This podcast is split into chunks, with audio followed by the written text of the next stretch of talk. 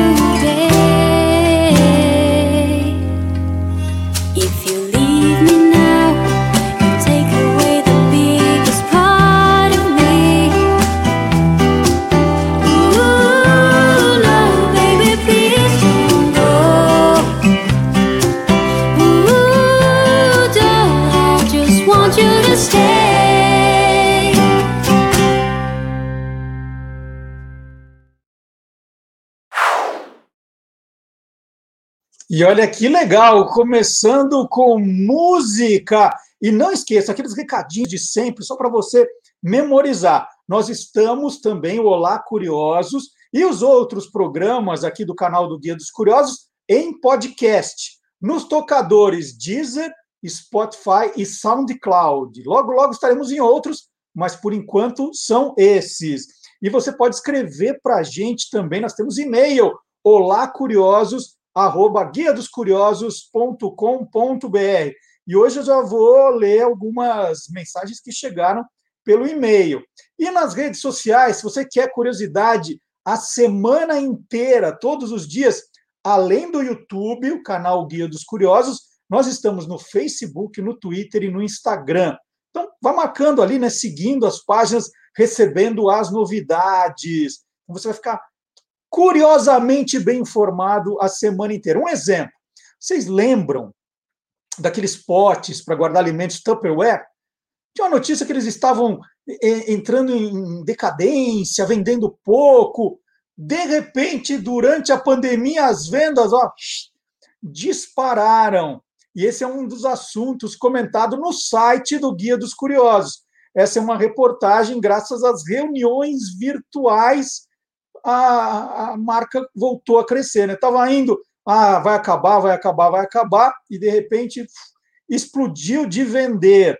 Então tem essa reportagem, um pouquinho da história, também da marca, e tem muita coisa legal. Né? Essa peguei um exemplo para passar. Durante essa semana, nós estamos preparando uma série de reportagens sobre Black Friday.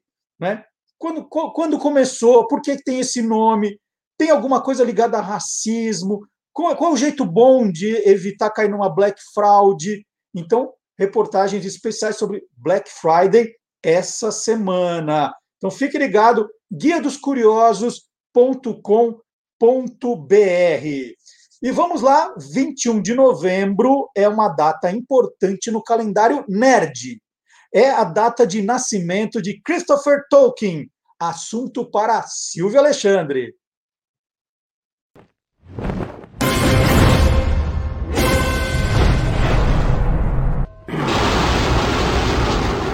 Universo Fantástico.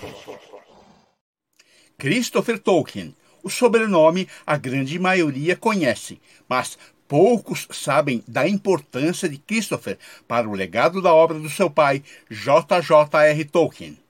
Ainda criança, ele ouvia os contos de seu pai, incluindo as histórias do Hobbit, e desde o início esteve envolvido no processo criativo do pai, sempre dando opiniões e sugestões.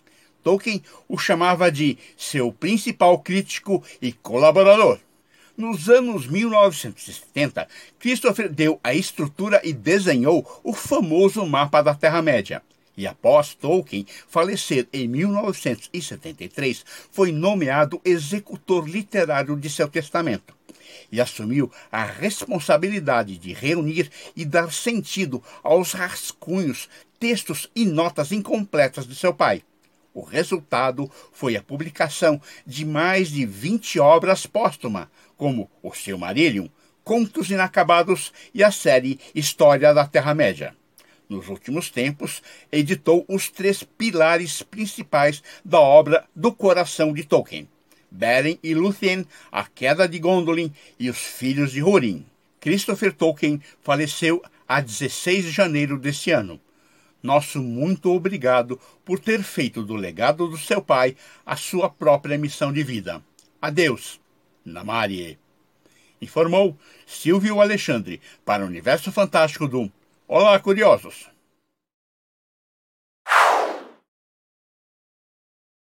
Uma linda homenagem do Silvio Alexandre. E agora é o momento do desafio musical, né? Nós vamos ouvir músicas e testar os seus conhecimentos também. A brincadeira é o seguinte: vou fazer uma pergunta e depois nós vamos colocar três alternativas musicais. E você escreve nos comentários, né, ou no caso do YouTube no chat, qual é o seu palpite, qual das três respostas é a certa. No final do programa, nós vamos ouvir a música que é a resposta certa. E depois, durante a semana, você pode encontrar as outras duas no canal do YouTube do Guia dos Curiosos. E é muito fácil, tem gente que fala, ah, não estou encontrando. Tem no, guia, no, no canal do YouTube, né, no cabeçalho, vocês vão ver vídeos, comunidade, tem playlists. Aí você clica em playlists e aí você vai encontrar tudo dividido, né, por é, o que é entrevista, o que é curioso game show, o que é playback, tudo explicadinho para você acompanhar aí a sua coluna preferida, momentos que você perdeu, quer ver de novo, compartilhar. Então é muito fácil no canal do YouTube Playlist. Vamos lá, a pergunta de hoje é a seguinte: as três músicas a seguir fizeram parte de trilhas sonoras de filmes. mas apenas uma delas concorreu ao Oscar, embora não tenha vencido. Então, são três músicas que fizeram parte de algum filme e só uma concorreu ao Oscar, mas não venceu. Vamos saber quais são as três alternativas.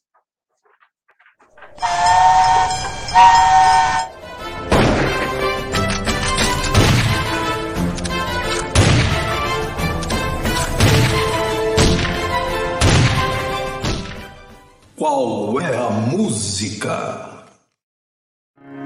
Oh, thinking about our younger years. There was only you and me. We were young and wild and free. Now nothing can take you away from me. We've been down that road before, but that's over now. These days are gone, I'm not so self-assured.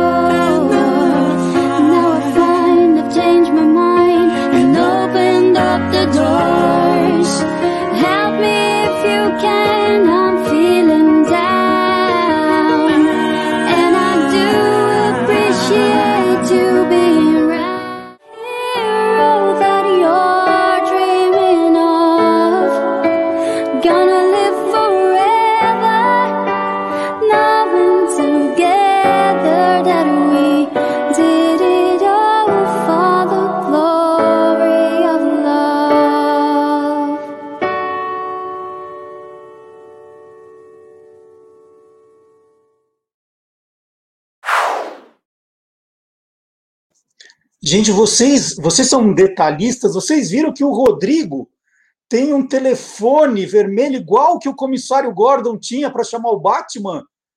Eu vi igualzinho, igualzinho, estava lá no estúdio dele, veja só. Qualquer dia eu vou pedir para ele contar a história desse telefone vermelho, com quem ele fala nesse telefone vermelho. Vamos lá falar um pouquinho de cada música. A primeira é Heaven, foi uma canção escrita pelos canadenses Brian Adams e Jim Valance, e foi gravada pelo Adams. Ela foi lançada inicialmente em 1983 na trilha do filme A Night in Heaven, mas só estourou nas paradas ao ser relançada pelo próprio Brian Adams em 1985. A número 2, Help, é o nome também do quinto álbum dos Beatles, lançado em 1965, lançado simultaneamente com o filme do mesmo nome. No Brasil, o disco foi lançado no final daquele ano, de 65, como Help, trilha sonora do filme Socorro. Muito bom. A música deveria ter se chamado Eight Arms to Hold You, né? Oito braços para te abraçar. É, o Paul McCartney ajudou John Lennon a escrever a música, embora ela seja mais de John. John Lennon declarou que esta foi a sua melhor letra, pois ele conseguiu expressar seu estresse em relação ao sucesso rápido que o grupo havia alcançado. A número 3, Glory of Love, de 1986, foi composta, ele já apareceu aqui no programa de hoje, pelo Peter Cetera, também por David Foster e Gianni Nini, então mulher do Cetera. Foi o maior sucesso do americano, lançado pouco depois que ele saiu da banda Chicago para seguir em carreira solo. Essa música fez parte da trilha sonora do filme Karate Kid 2. Então, qual delas concorreu ao Oscar é a pergunta de hoje. Nós vamos ouvir essa música no final. Tá? As outras duas, as não ganhadoras, você poderá ouvir no canal do Guia dos Curiosos no YouTube. E olha só, lembra que eu falei aqui que agora nós temos e-mail, que você pode escrever, mandar pergunta. O Ricardo Pinto, de Mairiporã, São Paulo, mandou a seguinte mensagem. Adoraria ouvir curiosidades sobre os quicos marinhos, seres que habitaram nossos lares no passado não tão remoto o que são, de onde vieram e o que queriam de nós. É, ele, ele acha que são seres de outro planeta mesmo. E quem respondeu foi a bióloga e educadora ambiental Raquel Azari, autora do livro Almanaque do Fundo do Mar. Quicos marinhos. Quem são? O que são? De onde vieram? O que eles querem de nós? Os quicos marinhos foram inspirados em microcrustáceos parentes dos camarões, chamados artêmias, são do gênero Artemia. Esses microcrustáceos não passam de 2 centímetros, eles são bem pequenininhos. Tem 11 pares de patas especializadas que servem tanto para filtrar os alimentos, ou seja, captar lá as algas que eles se alimentam, quanto também para captar oxigênio na respiração. E também tem algumas características engraçadas. Tem os olhos pedunculados, iguais aos caranguejos, que ficam aqueles olhinhos balançando aqui em cima. E tem os, os pares de antenas no macho, que também servem para a cópula. As fêmeas têm uma bolsa incubadora que é como se fosse um útero externo, onde dá para diferenciar macho e fêmea porque você consegue ver os ovinhos ali dentro. E o que é mais curioso nesses animais é que eles têm uma adaptação muito interessante, possivelmente porque eles viram antes milhões de anos em lagos muito salgados. Então eles foram desenvolvendo uma adaptação para conseguir sobreviver quando as condições não estiverem muito boas. Então eles produzem cistos. São ovos bem protegidinhos, inclusive eles são muito desidratados. Eles substituem, tem uma coisa especial que eles substituem a água por um açúcar chamado trealose. E isso permite com que a larva fique em condição lá dentro desse ovo que pode sobreviver tanto a ácido, a pH muito ácido, é, raios, radiação ultravioleta, é, temperatura de zero absoluto até mais de 105 graus Celsius. Então elas são sobreviventes de condições muito adversas, mas quando elas são colocadas na água em condições ótimas para a sobrevivência dela, em condições favoráveis, o ovinho, né, a larva eclode e se transforma numa artêmia. Inclusive, na década de 90, no, na exploração de petróleo do Grande Lago Salgado, em Utah, nos Estados Unidos, encontraram lá ovos de artêmia, colocaram na água e eles eclodiram. Quando foram fazer a datação de carbono, descobriram que esses ovos tinham 10 mil anos de vida. Então, realmente, eles suportam condições muito desfavoráveis e muito tempo para conseguir eclodir quando as condições estiverem boas para eles.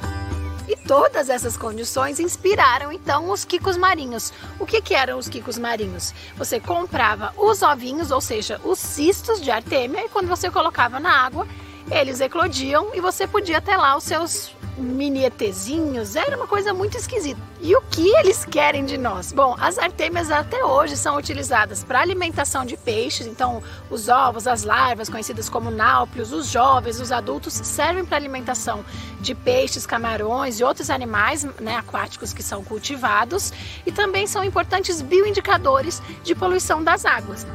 Então, o que eu acho que os quicos marinhos, ou seja, as artêmias querem de nós, é ser bem cuidadas. E se você ficou curioso, você pode inclusive comprar o cisto de artêmia, né, usado para comida de peixe, pela internet e ter o seu próprio aquário com as artêmias se você cuidar bem delas.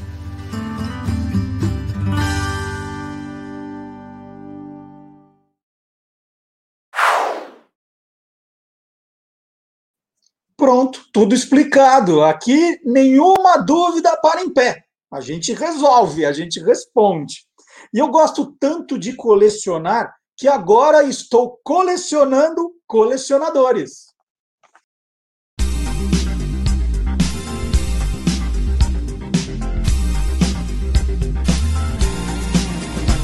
Coleções e nós vamos apresentar o nosso colecionador de hoje com toda a pompa e circunstância. O nosso entrevistado é. Comandos em Ação orgulhosamente apresenta o canal do Andral.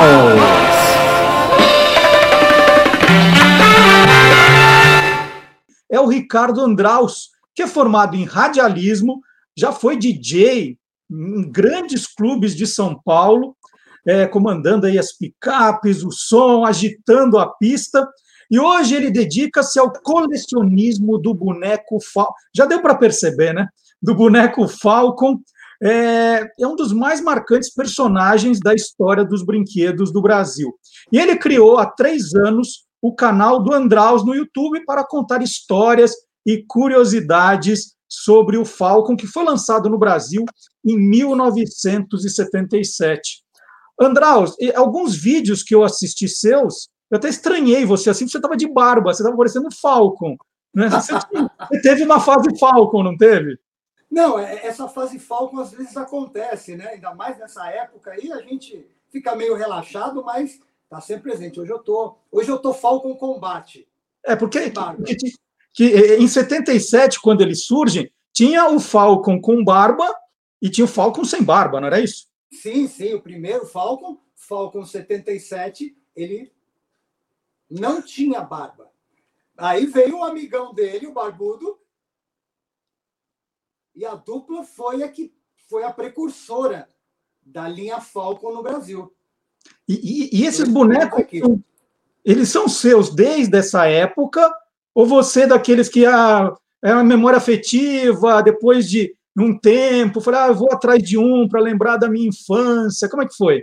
Olha, Marcelo, se eu, se eu tivesse os meus Falcons hoje, seria engraçado, porque eu brinquei muito, cara. E eu lembro que saiu cabeça, saiu braço, ficaram irreconhecíveis.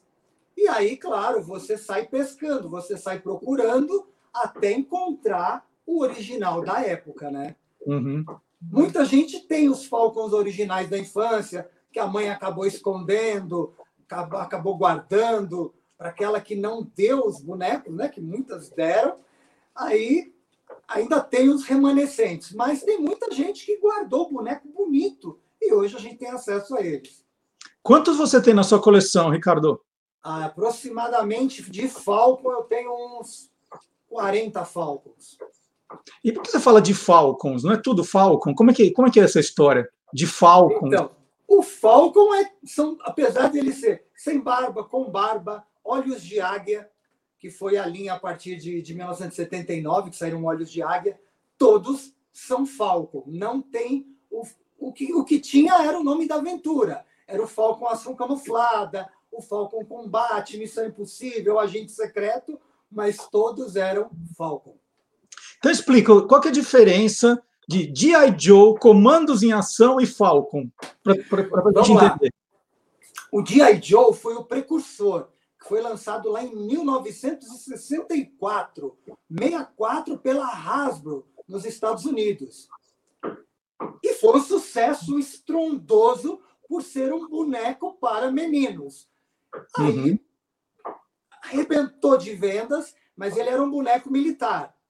Era um soldado, G.I. Joe. O nome G.I. Joe vinha dos recrutas americanos da Segunda Guerra Mundial. Ponto. Uhum. Aí a linha de I. Joe veio, veio, veio até a Guerra do Vietnã. Aí não ficou tão sutil ser um G.I. Joe nos Estados Unidos. Aí eles criaram o Adventure Team, que deu origem ao nosso Comandos em Ação, que era o Hum. mesmo logo, o CA, Comandos em Ação, era o AT deles, Adventure Team, que foi nos anos 70 que modificou. Aí a linha americana mudou o corpo em 75, que foi o corpo que veio, que chamava Muscle Body. Eles modificaram o corpo do G.I. Joe original. E esse corpo, Muscle Body, de 75, que nos Estados Unidos durou só dois anos, foi o que veio para o Brasil e virou o Falcon. É, e aí a estrela lança em 77 o Falcon. E só vamos mostrar como é que foi o comercial de lançamento? Para a gente matar a saudade, foi assim, ó.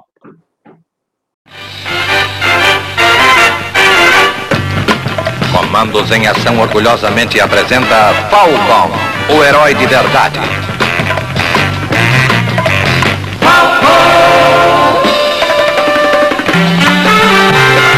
Falcon não tem medo de nada e está preparado para enfrentar todos os perigos.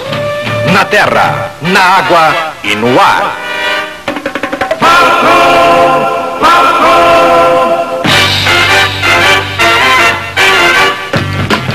Cada conjunto de aventura da série Comandos em Ação traz novas emoções para você.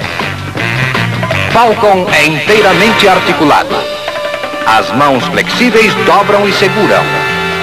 E os cabelos parecem reais. Falcon, o herói de verdade, mais um lançamento emocionante da estrela. E aí, Ricardo, chega o Falcon, comandos em ação. Você ganhou o seu primeiro do quê? De Natal, de aniversário, Dia das Crianças? Então, Marcelo, o Falcon, quando chegou em 77, ele chegou em setembro de 77. Estratégia de marketing, outubro, Dia das Crianças. Arrebentou, cara. Por quê? Porque tinha uma, uma, um marketing pesado que envolvia. Era rádio, era televisão, e a gente via muitas propagandas de televisão na época de brinquedos, que existiam icônicas marcas de brinquedo, Troll, Atma, Glaslit, e tinha a Brinquedos Estrela que liderava, lançou o Falcon. Quando a gente viu aquele boneco voando no helicóptero, no tanque, a gente eu, eu fiquei hipnotizado e falei, pai, danou, eu quero. E, e, o Falcon era relativamente caro não era um brinquedo barato. Uhum. Então eu ganhei meu primeiro Falcon, o combate, o sem barba, que já veio no Natal, porque no Dia das Crianças era um lançamento. Hum... Porque o que, que acontecia, Marcelo? Era um boneco. Então a gente vivia, vai, 77, regime militar no Brasil, é aquele. Pô, como é que um, um garoto vai ter um boneco? Era estranho isso. Os pais falavam, pô, um boneco? Meu filho com boneco. Aí eles acabaram vendo que o Falco não era que nem o Ken, que aqui no Brasil tinha o nome de Bob. Uhum. O, o, tinha cara de malvado, o Falco. Tinha uma cicatriz aqui desse lado. Ele tinha uhum. cicatriz, então os pais acharam legal. E outra coisa, ele vinha armado até os dentes, era arma, era revólver, pistola, metralhadora e tudo. Então, conquistou o coração dos pais também. Falou, poxa, meu filho vai ser um soldado também. Enganou bastante gente. E, e você você está comemorando três anos do seu canal do YouTube. A Foi. ideia sua era saber, criando o canal, quantos malucos iguais a mim existem por aí? Era, era essa ideia de reunir esse, essa turma?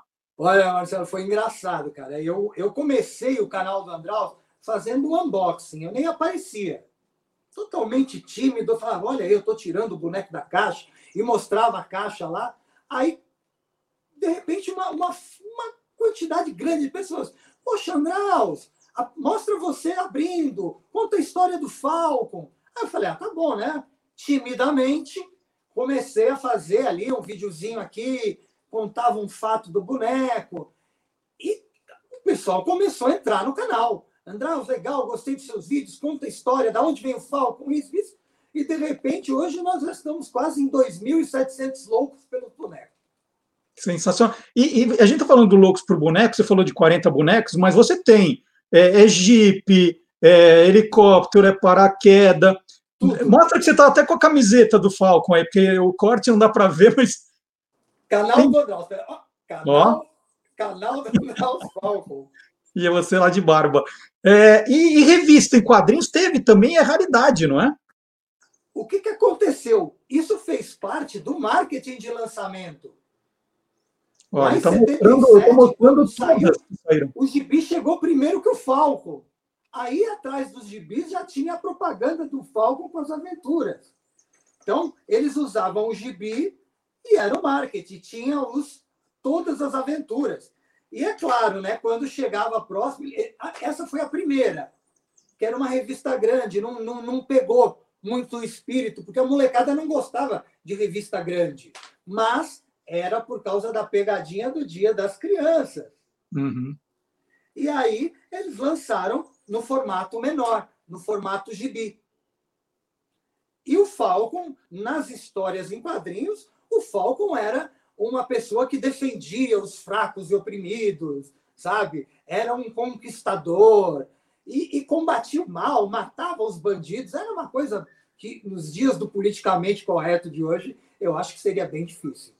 E, e Andraus, você sabe exatamente quantas séries saíram, quantos Sim. acessórios existiram. Sim. Você tem absolutamente tudo. Ou falta alguma coisa? Olha, falta o tubarão que saiu na aventura do fundo do mar é então, coisa... conversando, conversando com a galera que coleciona Falcon, no meu caso, eu até lancei o bordão memória afetiva.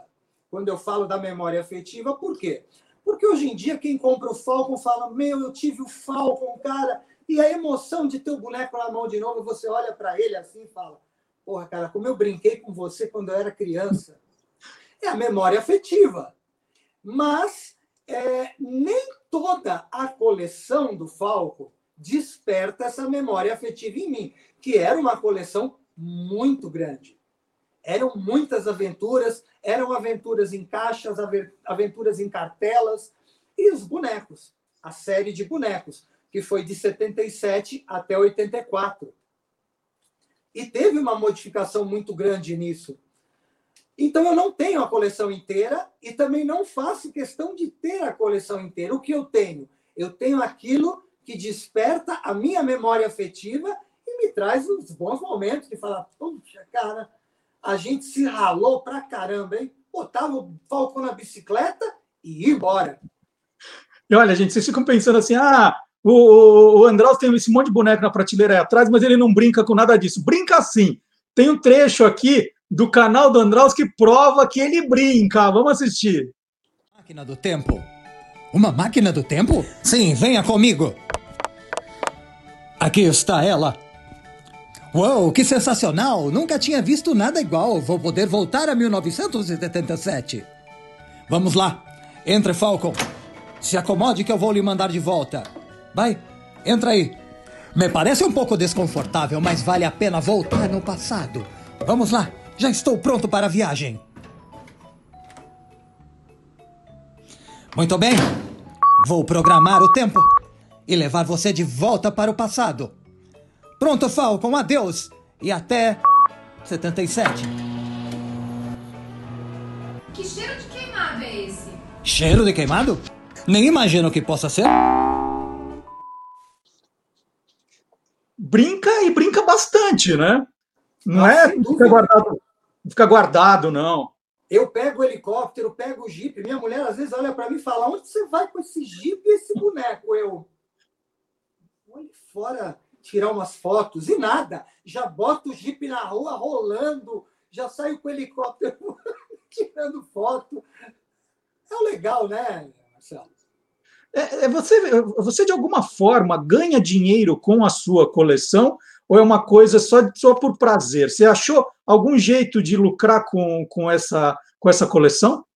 Olha, eu não lucro, muita gente lucra, porque o comércio de Falcon hoje em dia, vamos dizer assim, é um comércio até bem rentável de bonecos antigos e até dos novos. Porque, como saíram em edições limitadas, sai por um valor e dois meses depois já está custando o triplo. Eu uhum. não. Eu compro o boneco, para colocar ele, admirar ele, tirar foto, brincar com ele. E, e, e, esse é o meu lucro. O meu lucro é estar contente e feliz em ver esse boneco na prateleira. E, e Andraus, bem na época que você lança o seu canal no YouTube, a estrela relança o boneco, né? Como eles fizeram com alguns brinquedos, de repente anunciaram ah, a volta do Ferrorama, a volta do Falcon. É, é, eu não vi esses novos, eu não sei. É, eles eles são, eram iguais, são iguais aos dos anos 70? Então, né? Foi até uma Já briga. Foi até uma briga num vídeo que eu tive aí, perguntando: poxa, relançaram os gêmeos. Por que, que os gêmeos veio igual? O Ferrorama veio igual. O Topodídio veio igual. Por que, que o Falcon não veio igual? Aí eu conversando assim com uma pessoa de lá da fábrica. Ah, não, a gente quer tirar essa imagem de assassino matador do Falcon. Eu, assassino matador? O Falcon era um herói. Ele nunca foi um assassino matador. Mas o politicamente correto de hoje, quando entra em ação, é discriminador. Você, e você brincou, né, falando do, do Ken, que era o, o, o namorado da Barbie aí, que, que chamou Bob, né? O Bob também da fase da, da Suzy. É, fizeram uma namorada para o Falcon? Vamos lá, Marcelo, você. Vou só corrigir aí. O Ken, ele veio para o Brasil com o nome de Bob. Era o Ken. Uhum. Mas eles acharam que chamar o Ken de Ken naquela época que ele veio não era legal, deram o nome de Bob. O namorado da Suzy, que era uma boneca brasileira, era o Beto. Ah, o Beto. O Beto era É, o tá namorado certo. da Suzy. O Aham. Ken era o namorado da Barbie. Uhum. Mas o Ken e o Beto eram bonecos para meninas. Não quero quebrar o Vamos Uhum. jogar o tamanco daqui a pouco eu falando isso. Mas estamos falando de anos 80, anos 70, anos 80. Não estão, eu não estou falando hoje, tá? Eu estou falando como se eu estivesse lá em anos 70, 80, para não gerar polêmica. O Ken e o Beto eram bonecos para meninas. Uhum. Eram bonecos fashion, tinha uma roupinha descolada. Aí tinha meninas que falavam, poxa, não combina esses bonecos tão certinhos, tão fashion, com a minha Barbie ou com a minha Suzy. Não, tem que ser um cara de mal. E aí pediam para o pai, pai, eu quero um namorado para minha Suzy. E chegava o Falcon todo. Ganhei! É isso, cara. Então, então metade de seus Falcons já namoraram umas Barbies aí, né? É, não. Eles estão todos no celibato, porque não tem nenhuma Barbie, nenhuma Suzy aí na coleção. Muito legal. E, e até hoje você você fica procurando nesses sites é, novos novos é, Falcons ou você já deu por encerrado a, a sua fase de aquisições? Como é que é isso? Veja bem, ainda estão saindo lançamentos de Falcon, certo? Uhum. Ainda existem, desde 2017 até hoje, nós já tivemos muitos lançamentos. Alguns meio fora de contexto, mas outros bem legais. Esse foi o último que saiu, que foi um, um Falcon com um tom afro Uhum. e olhos de águia. Uau! O- é o- os, olhos, os olhos de águia são os que viram, né? Como você mostrou agora. Sim. Aqui tem um uma chavinha aqui atrás. E são os olhos de águia. Agora, nesse, nesse movimento que você fez agora, que você baixou para pegar alguma coisa, eu acho que eu vi um Torak aí atrás, né? Que era o, o inimigo do, do Falcon, o né? Torak. O Torak que já veio da época futurista, né? Ele era o maior inimigo do Falcon. Uau. Uau. E quem que é aquele do lado do Torak? Que, vo- o- que, O aliado biônico do Falcon, o Hum. Condor. Porque o Torak era terrível, ninguém conseguia atacar o Torak. Aí criaram o Condor, o aliado biônico. Tem até uma historinha muito bacana, que foi um, um Falcon 80 enfrentar o Torak, e aí o Torak, com seu raio, acertou a cara dele, e o Dr. Falcon transformou ele num aliado biônico, que esse aqui ele justamente ele tomou um tiro do, do, do tórax e virou o Condor. Com a sua espada Entendi. laser. Ele era o cara que enfrentava junto. Cadê eles? Era a época dos Falcon futuristas. Tinha os Falcon. Esse aqui era o Falcon escudo atômico. Tinha a metralhadora laser. O macacãozinho que eu falo que é be- macacão da abertura do Fantástico. as, pessoas, as pessoas se convidam para ir na sua casa aí, que a gente começa a ver, falar, ah, tenho vontade de ir na casa do, do Andraus. aí. Muita gente fala, pô, não, quando é que a gente vai tomar um café na sua casa? Eu falo, olha, cara, eu até que estou tranquilo, mas a minha esposa, trabalhando em casa todos esses dias, né, ela não vai, não vai gostar muito da ideia. Aí eu jogo a culpa nela e tá tudo certo. Agora, última coisa, Andraus, eu vou falar de colecionador para colecionador, que a pior parte de coleção é a gente ter que ficar limpando as estantes. Meu, essa parte é muito chata. Como é que você faz? Me conta. Que eu não tenho, é, assim, quando eu olho para as minhas coleções. Fecha a porta. Hum. Ah, Fecha a porta e a poeira não entra. ah, então, tá- então estamos indo para o mesmo caminho. prateleira, o pó toma conta do menino. Ó, tá vendo? O, o cabelo dele era preto, ficou todo empoeirado, ficou assim. É, mas esse já era loirinho, para. Esse era loirinho. Olhos de águia também.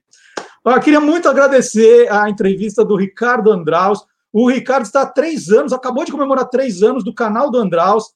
Tem tudo que vocês podem imaginar sobre o Falco, né? Comerciais antigos, ele brincando, ele mostrando cada, cada jipe, cada helicóptero, ele, ele mostrando como tirar a barba do, do, do Falcon, até isso.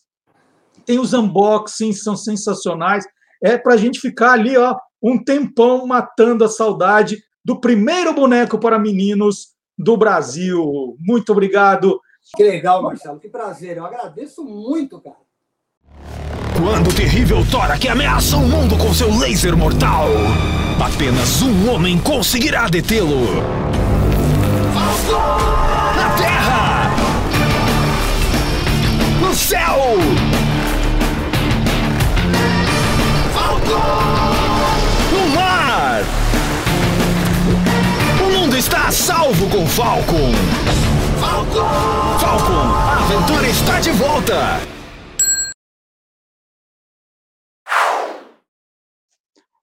Hora do nosso intervalo comercial retrô com o professor Fábio Dias, autor do livro Jingle é a alma do negócio. Que livro, gente, que livro!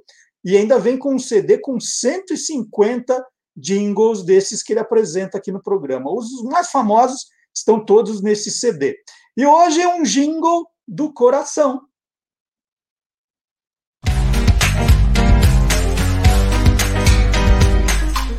Clube do Jingle. No início dos anos 80, a Nestlé resolveu lançar aqui no Brasil um concorrente direto para o Danoninho da Danone. Nessa época, ela tinha uma divisão de iogurtes e sobremesas chamada Chamburci. E por causa do nome, resolveu lançar o Chambinho. A rigor, Chambinho não tinha grandes diferenças em relação ao Danoninho. E justamente por isso, para poder se destacar no mercado, ele vinha numa embalagem em formato de coração. Para a campanha de lançamento, a agência DPZ resolveu criar um filme onde várias crianças estivessem experimentando um novo produto, mas precisava ter um jingle, uma trilha para embalar é, essas imagens. Foi aí que tiveram a ideia de utilizar o clássico carinhoso de Pixinguinha. Essas várias crianças do comercial, em diversas cenas, cantavam trechos da música, né? comendo o chambinho, brincando na escola. E cada uma delas cantava, evidentemente, em um andamento, né? E uma parte específica da música. O problema maior foi conseguir juntar todas essas partes numa melodia única. E esse trabalho ficou a cargo do maestro Vicente Sálvia, o Viché. Numa época que não existia computador nem nenhuma ajuda digital para poder fazer isso, Viché teve que escrever o arranjo e acompanhar as crianças ao piano na mão, sem nenhum tipo de recurso, e conseguir juntar o andamento de cada um deles numa melodia que ficasse é, agradável, que tivesse algum, alguma qualidade em relação ao que estava sendo apresentado. O trabalho dele foi genial e ajudou a embalar e divulgar o chambinho para muita gente que hoje tem 30, 40 anos, mas se lembra claramente desse comercial que ficou na memória para sempre. Vamos assistir. Chambinho da Chamburci, Chambinho, o queijinho do coração. Meu coração, não sei porquê, bate feliz quando te vê e os meus olhos ficam sorrindo. E pelas ruas vou te seguindo, mas mesmo assim foges de mim.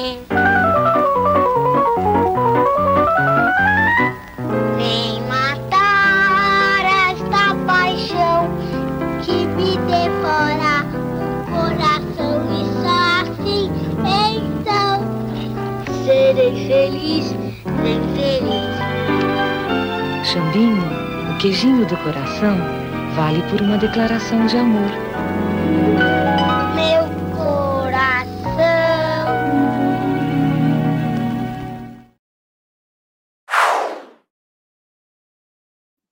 Eu vou aproveitar que o professor Fábio Dias falou de um clássico que foi adaptado para um jingle, né, para um comercial, e vou fazer a mesma coisa, mas com algo atual.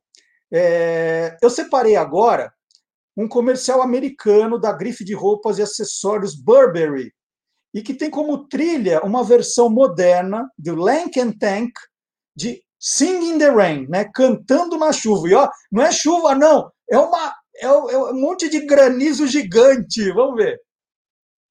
Oh, not too much sauce, please. All right, sure. That's the there one. There you go. Thank you. Tough. Are you sure you want to take it away? It's about to pour it down. It's fine. It's fine. No All worries. Right, bye. Bye bye.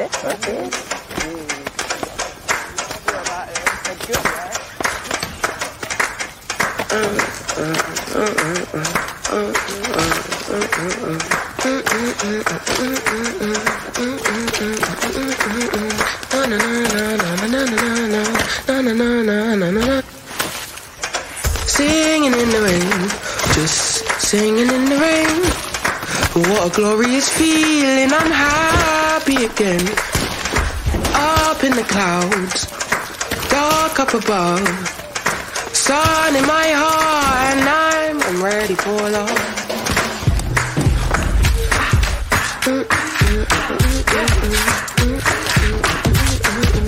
Ready for love. I'm ready for love.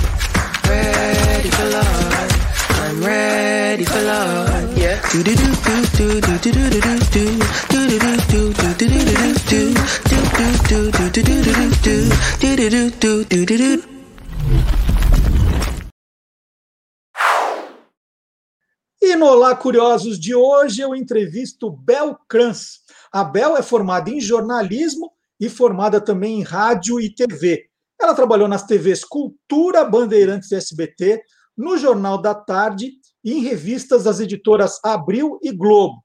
Na Folha de São Paulo, ela editou a Folhinha, lembra aquele suplemento para crianças? O Folhatim, eh, criou o projeto do Folha Equilíbrio sobre qualidade de vida. E no digital, a Bel estreou com o blog Casar, Descasar, Recasar na Folha Online. É, A Bel editou um site sobre cidades criativas, mantido pelo SESC e pelo Senai.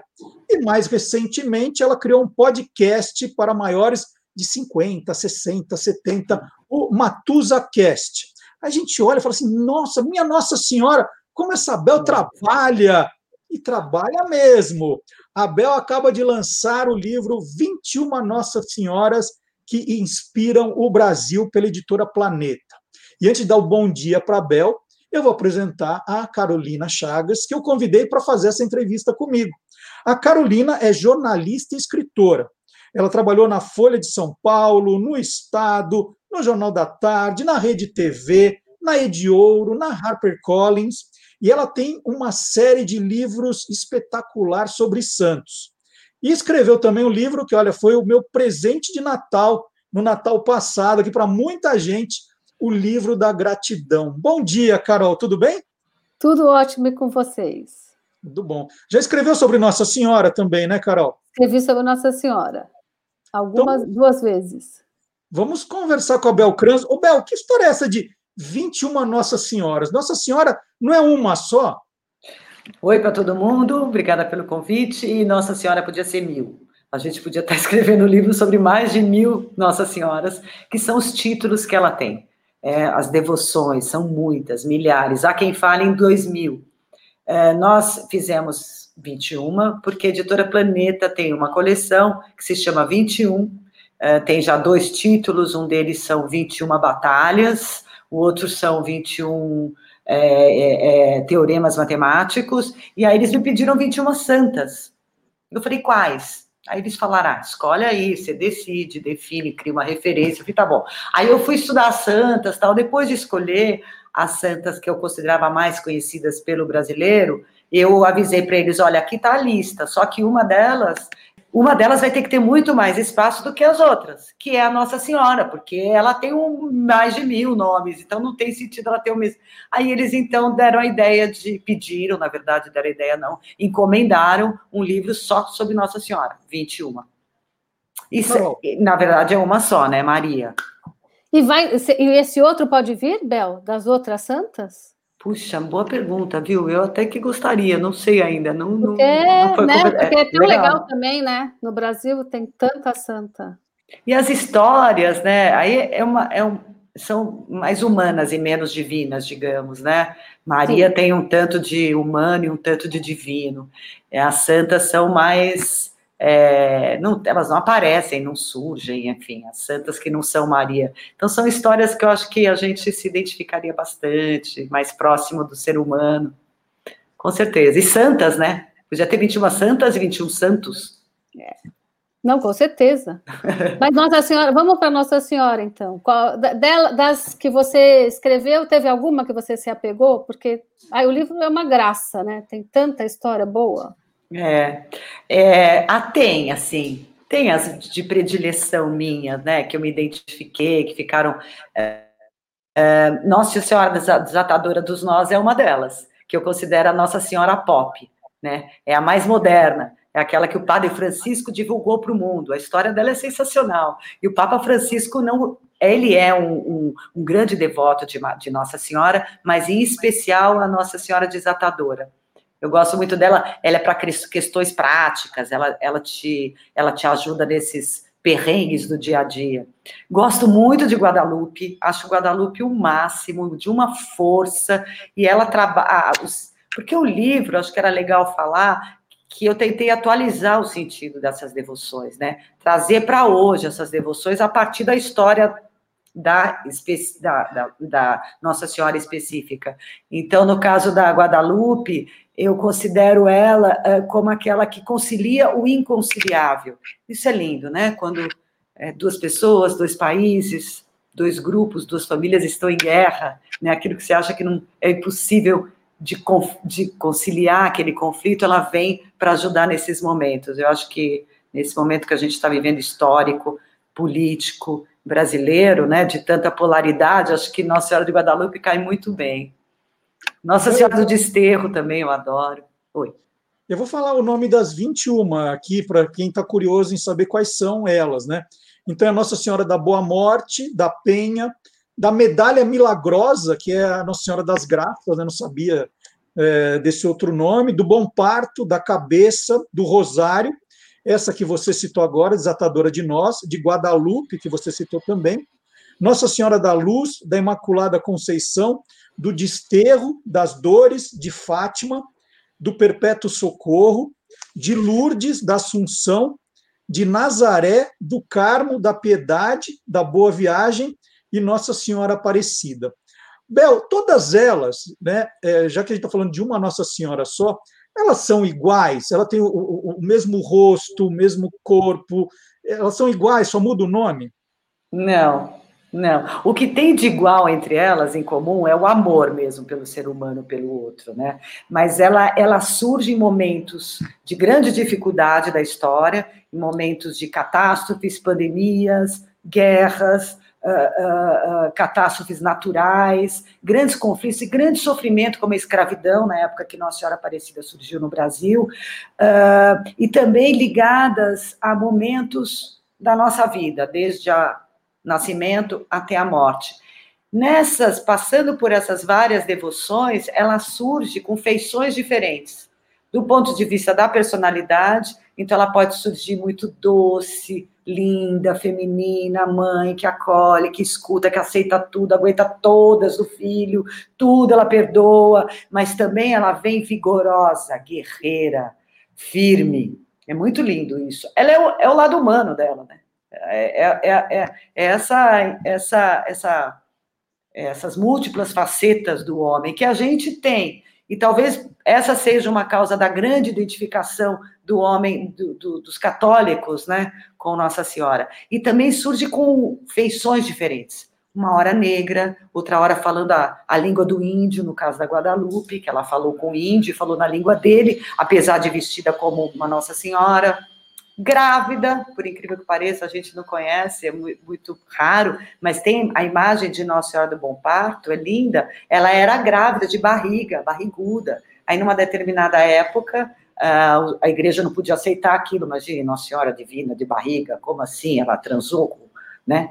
É, e, e aí aboliu essa imagem, mas essa imagem existia e existe até hoje em algumas em museus, você consegue ver Nossa Senhora gravidinha. A Guadalupe é Então grávida ela também, surge né? com a cara, ela, ela surge com a cara do com a cara do devoto, com a cara do povo para quem ela apareceu para ajudar. Oi, desculpe, Carol. Não, não, a Guadalupe é grávida também, né? A Guadalupe também, ela é ligeiramente grávida, mas ela já é aquela grávida disfarçada, com aquela fita azul, né? Assim, olha, tem uma história, tem uma história muito boa da, lembrei agora da Nossa Senhora das Graças, que é da Medalha Milagrosa, aqui em São Sião. Vocês conhecem aquela cidade de São Sião, daquela, daquela louça azul e branca? Então, ali chegou a primeira, ali tem a primeira capela do mundo depois da capela lá de Paris. É a segunda. Aonde? Em São Sião, uma cidade desse tamanho, famosa por essa louça azul, marinho e branca, e famosa pelos tricôs, também a capital do tricô. Bom, chegou lá Nossa Senhora, e ela apareceu de cintura, peitinho, toda sensual. E aí o padre da igreja exilou a santa, vai pro, vai pro campo e mandou para uma igrejinha numa fazenda. Bom, e aí, aí a história corre, né? Quer dizer, houve uma seca só em São Sião, Monte Sião, desculpe, só em Monte Sião, que durou meses. Toda a região chovia, menos em Monte Sião. Aí o povo pediu para, pelo amor de Deus, trazer de volta a santa. Eles, foi aceito, a santa veio. No dia que ela chegou na cidade, em procissão, começou a chover. Olha, gente, eu fico toda arrepiada. Porque tem isso, registro em livros, tá? Isso, foi, isso não diz a tradição. Isso tem no livro do tomo da igreja, né? O livro do tomo é aquele que conta todos os eventos de uma igreja, os batizados, as reformas, enfim. É, a gente está falando de 21 Nossas Senhoras que inspiram o Brasil, mas todas têm uma origem fora do Brasil, né, Bel? Tem, é, nossa, elas foram importadas, chegaram aqui. Não, menos pelo- a, a Aparecida é nossa, né? Não, a Aparecida é, É. nossa, mas ela é Conceição, ela não é nossa. É, mas Ela é Nossa Senhora da Conceição Aparecida é Isso, só que apareceu aqui. né? É verdade, é, porque ela chegou gordinha, negra, toda estrupiada. Não era Nossa Senhora da Conceição bra- europeia, né? Era uma Nossa Senhora da Conceição com a cara do, do brasileiro, né? Estrupiada, que eu digo que com a cabeça de um lado e o corpo do outro, como ela foi encontrada no Rio de Janeiro, igual ao brasileiro, que era um sofrimento terrível a época que ela surgiu, né? Na época da escravidão. Então é isso mesmo, essa é a nossa brasileira. No livro você conta uma história muito bonita do, do Luiz Gonzaga, né? Ligada a Nossa Senhora. Você podia contar para a gente aqui também? É. É, Nossa Senhora da Penha, adoro Nossa Senhora da Penha. Nossa Senhora da Penha, ela surge nos penhascos, né, em lugares altos, que são muito propícios à interiorização, à reflexão. É, bom, mas no Rio de Janeiro ela surgiu também numa montanha. Eu vou pular a história toda porque é muito longa, mas ela ficou famosa, a santa, foi feita essa igreja, o povo começou a divulgar que ali tinha uma imagem de Nossa Senhora da Penha milagrosa, eles subiam aquele morro de terra, era um inferno chegar lá em cima, e um dia, uma, ó, já estou tergiversando, estou mudando de assunto, estou contando a história da escadaria, que eu adoro tudo, mas então vou contar do, do Luiz Gonzaga. Luiz Gonzaga estava no carro, indo para o Rio de Janeiro, ele e os músicos dele, voltando de um show, e aí ele sofre um baita acidente quando ele está chegando no Rio de Janeiro. O carro rola, cai no, no viaduto e fica pendurado. Aí ali, ele dentro do carro, pendurado, ele pega e lembra de Nossa Senhora de Nazaré, que era a, a santa de devoção dele. Aí ele falou: Ah, valha-me Deus, Nossa Senhora de Nazaré está muito longe. Ela vindo de Belém até aqui não vai dar tempo. Aí ele pegou e pediu para Nossa Senhora da Penha, porque estava ali mais perto, e pediu para salvar, né? Salvar ele e a trupe dele, que, que, que ele pagaria uma promessa se ele conseguisse escapar. E realmente ele conta isso, essa história foi contada por ele na revista O Cruzeiro, né? E que tem é, ali mostra a foto dele na época, o médico fala, realmente foi um milagre, porque ele escapar daquele acidente terrível. Aí uh, a promessa dele foi criar um baião, né, uma letra de uma música, uma música chamada Baião da Penha. Justamente o Baião da Penha é o ex-voto, pagamento de promessa, por ele ter sobrevivido a esse acidente. E a gente tem no livro a foto do, dele subindo a escadaria, e aí ele canta, ele faz essa oração né, em forma de baião na igreja, bem bonito. Bel, uma parte linda do livro que eu achei, que é essa coisa que você fala que está atualizando essa santa, é quando você Aham. fala da, da Nossa Senhora da Pietà, né? Da Nossa Senhora da, Piedade. da Piedade, que compara com as imagens. Fala um pouquinho dessa, o que, o que é a Pietà e o que é essa mulher. Que a gente Então- vê no jornal toda hora, né? É verdade. Ela é a melhor representação, né, Carol, desse título de Nossa Senhora da Piedade. Ela é, ela é relacionada à morte, né? Ela é relacionada à- pior dor que uma, um ser humano pode sentir, que é a, a morte do filho, né? E a Pietà do Michelangelo representa tão bem e ficou famosa no mundo inteiro é, a imagem Nossa Senhora da Piedade. Ah, e aí a gente tem de Van Gogh, passando por Rembrandt, os maiores pintores clássicos, e até o Aleijadinho, no Brasil, eh, pintou a, a Nossa Senhora da Pietà, tem a sua Pietà, né? Há muitas Pietás, mas a mais famosa é do Michelangelo, que inclusive é a única obra dele assinada, porque ele não assinava as obras. Aí, um dia, ele estava terminando essa escultura, essa estátua, e um casal entrou, achou lindo, e imaginou que fosse de um, um, um outro artista italiano, e comentou, e ele ouviu, ele estava atrás, ouviu, e aí ele falou, não, quer dizer, não sei o que ele falou, mas ele decidiu assinar essa, essa obra dele pela primeira vez por causa disso. É uma obra-prima, né? O Bel, você está falando da, da, da morte, né, da Nossa Senhora da Piedade. Por que, que a- a- você abriu o livro com Nossa Senhora da Boa Morte? É. Na verdade, esse livro tinha uma apresentação que, infelizmente, por uma razão, a editora tirou, e eu explicava exatamente muito dessas coisas que nós estamos conversando, inclusive por que, que Nossa Senhora da Boa Morte abre o livro, né?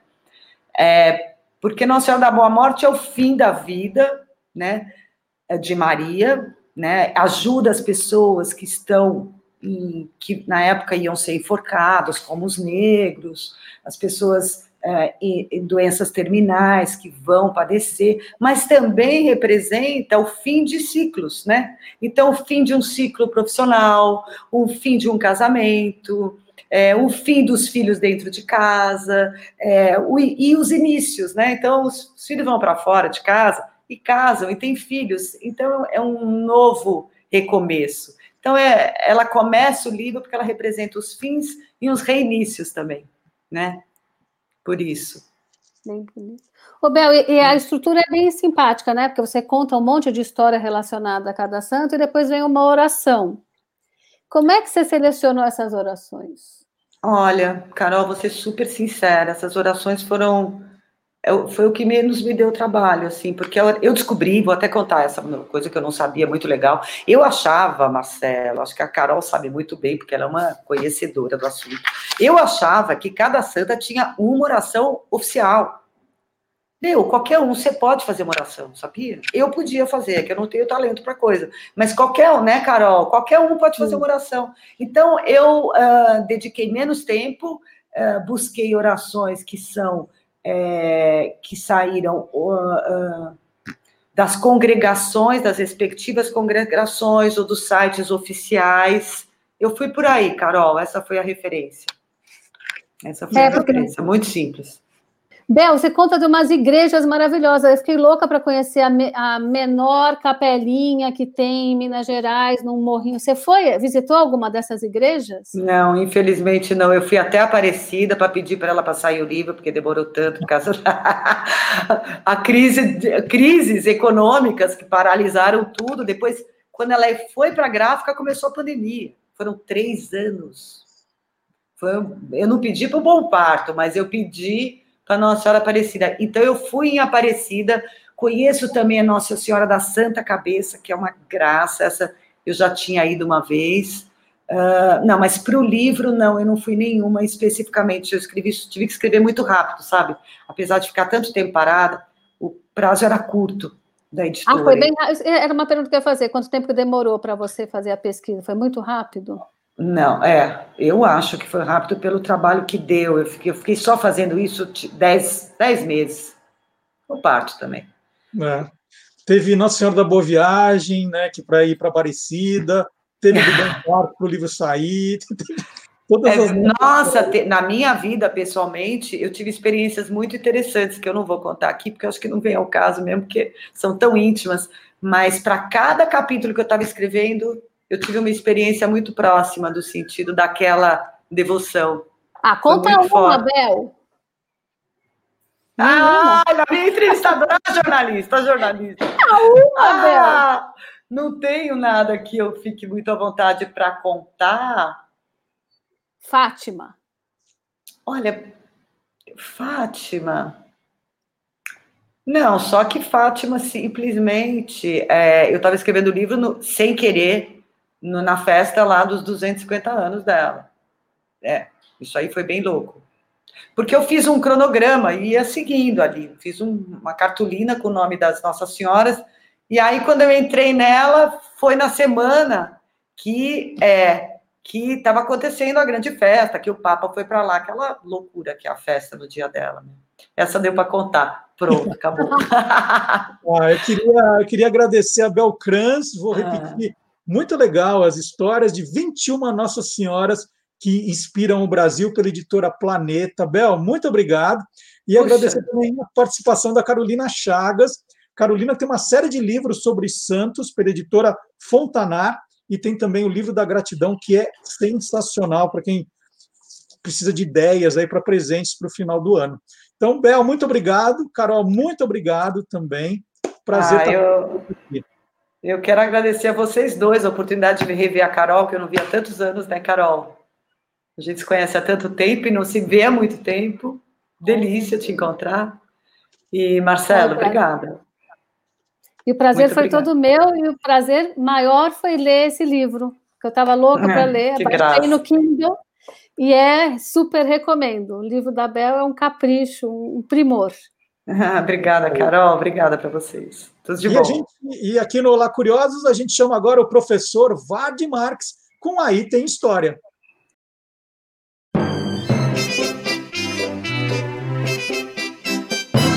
Aí tem história. E eu acabei de anunciar o professor Vard Marx, sim, ele está aqui, mas hoje o Aí Tem História é três em um.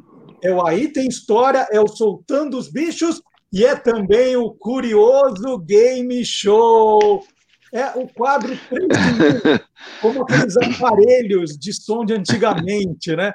Era rádio, toca-fita, é, toca-disco, e hoje... Alguns tinha duas, duas fitas, né? Tinha alguns assim. É verdade, isso. Minha- meu pai me falou que tinha isso. Ah, eu não, tá bom, cheguei tá- a pegar é. essa época. É, Bom, então vamos começar com Aí Tem História. Né? Então tem o Aí Tem História, o Soltando os Bichos, e depois tem o Curioso Game Show. Olha só o que a gente preparou. VAR de quinta-feira agora, né, essa que, que está vindo, é o dia de ação de graças, é o Thanksgiving, né? Que dizem que é a Isso. festa mais importante para os americanos, mais importante que o Natal. Qual que é a Isso. origem dessa festa, hein? Bom, tem a versão raiz e a versão Nutella. A versão Nutella é aquela que a gente conhece e que é divulgada pela mídia.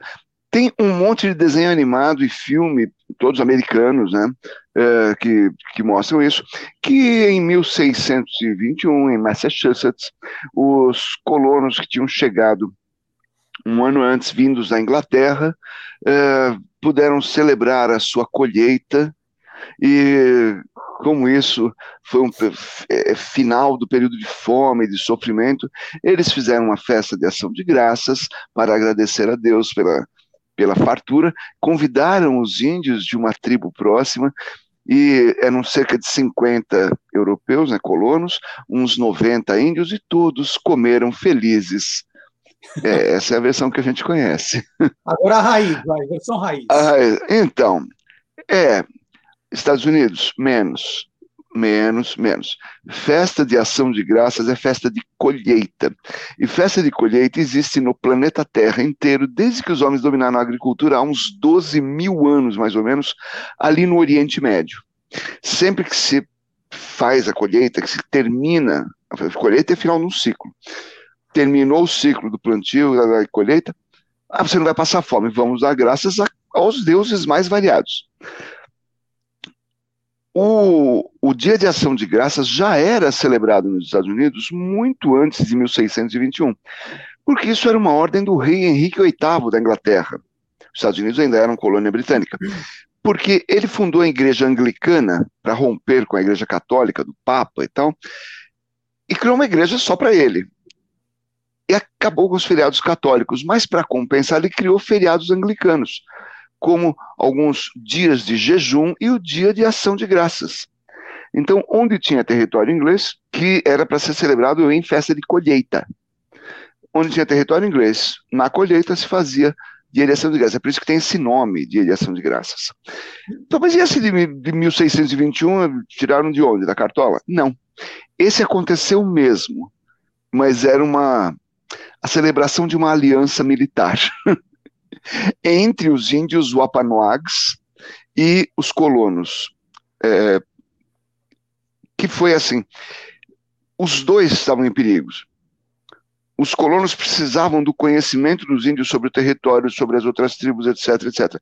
E esses índios, eles estavam com, eles tinham tido uma doença lá que acabou com a aldeia, tá, muita gente morreu, e eles precisavam da proteção, precisavam de arma de fogo dos brancos. E teve um índio dessa tribo que já tinha sido escravo de ingleses, então ele falava inglês muito bem. E aí ele trançou a língua ali com o pessoal e fizeram um acordo, e aí eles fizeram uma celebração nessa época, nessa época de, de novembro, que é lá colheita em, em, em Massachusetts, e daí ele ficou famoso. Só virou feriado em 1680, mil, perdão, 863, no governo do Abraham Lincoln, e no governo Roosevelt, no século, século 20, é, aí eles acertaram a data direitinho, que é para alavancar as vendas do Natal. É Isso foi uma quarta, data comercial. É a, a, quarta, quinta-feira de novembro. Uhum. No dia seguinte tem a Black Friday. Black Friday, que é a grande liquidação, o limpa estoque, porque agora a próxima grande compra será das novidades do Natal. Uhum. Então você tem a maior festa no Thanksgiving, Dia de Ação de Graças, no dia seguinte começam. Nos Estados Unidos não é proibido, mas pega mal fazer propaganda de Natal antes do Dia de Ação de Graças. Porque é meio que combinado, ah, vamos combinar a festa, a festa começa tal dia. E aqui no Brasil a gente tem Dia de Ação de Graças é, por uma lei do governo Dutra, lá do, dos anos 40, que 1949, que marca uh, o festejo do Dia de Ação de Graças no Brasil também. Bom, e um dos é personagens, um dos personagens centrais da Thanksgiving, né, do Dia de Ação de Graças, é o Peru. A gente vê o tempo Opa. todo o Peru sendo servido, e aí tem a solenidade na, na Casa Branca que o presidente americano pode salvar a vida de um Peru. Né? O indulto presidencial. É. E o Guilherme podia contar um pouquinho sobre esse personagem, né, Guilherme? É, o Peru, que é famoso aqui no Brasil também. É uma ave nativa da América do Norte, então pega parte do México, Estados Unidos, sul do Canadá tal. E sabiam que antes da águia americana, a águia de cabeça branca, ser o símbolo dos Estados Unidos, com toda aquela força, né, as garras enormes e tal, na votação, eu não lembro a época tal, mas era para ser um dos candidatos, era o Peru. Não é isso, Vard? Era para ser o Peru também. Era, a bandeira americana, símbolo no Peru, ia ser meio belo estranho, né? Um belo do Peru ali. Agora não, é a águia né, que mostra mais isso, mais a força. Como era no Império Romano, a águia também. Então tem é. um poder maior, assim, né? Mas é, é um ave muito bacana, um bicho grande, assim, que vocaliza bastante.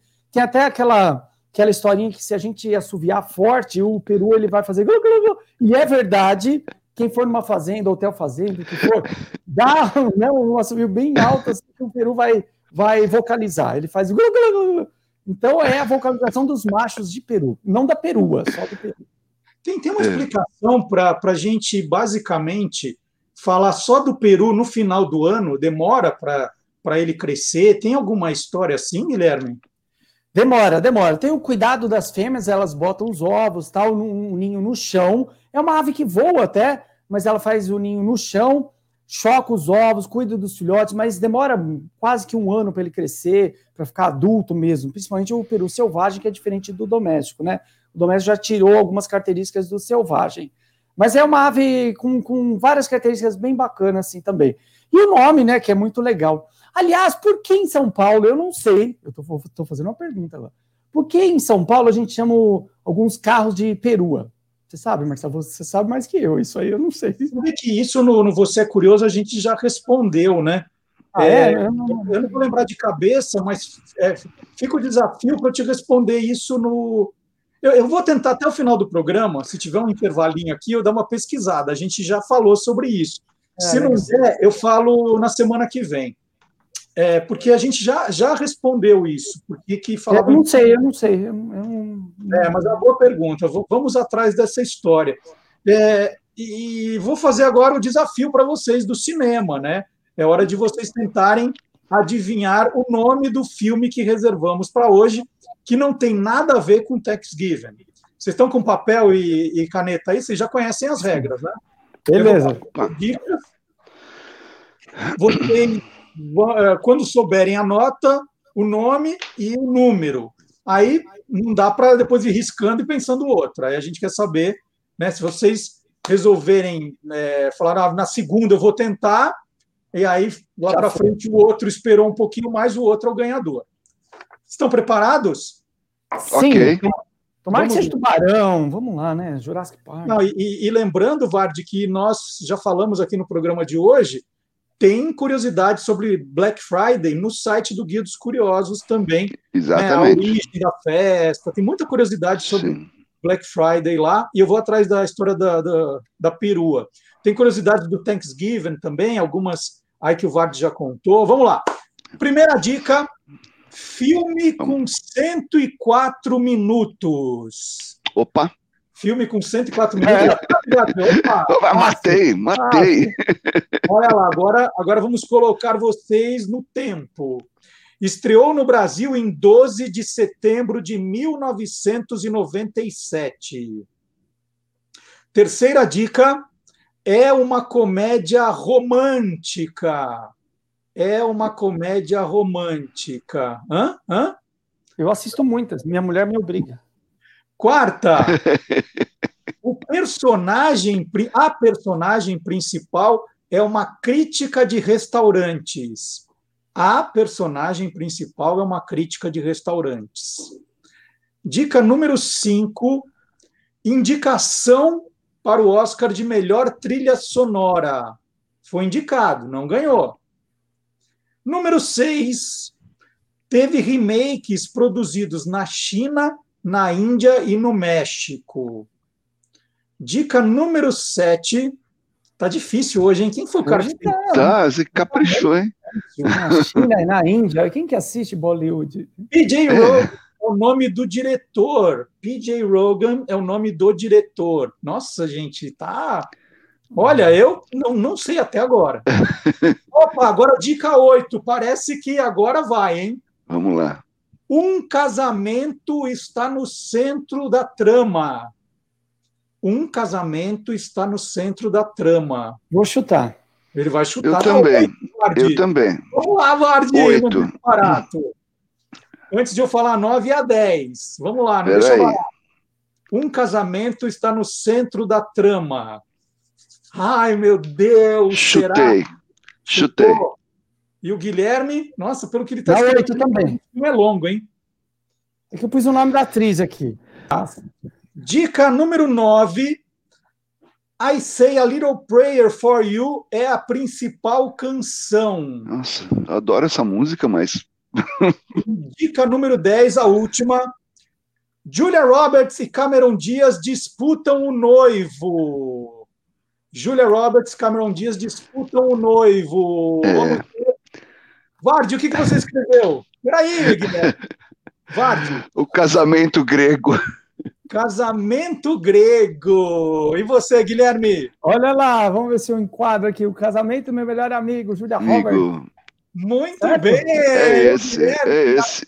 Não que eu goste, mas eu sou obrigado a assistir comédia romântica. Eu quero assistir Guilherme um filme de- é, não tem jeito. Se minha mulher tá junto, é comédia romântica. Muito legal, muito legal. Mais alguma coisinha de Thanksgiving que a gente não falou? é, tem uma curiosidade sobre o, o, a refeição, o peru, que eles usam como tempero uma frutinha que dá ali em Massachusetts, que é ruim pra caramba. Ela é muito ruim. Eu nunca comi essa frutinha. Ela é muito ruim. Mas pode ser ruim porque eles usam.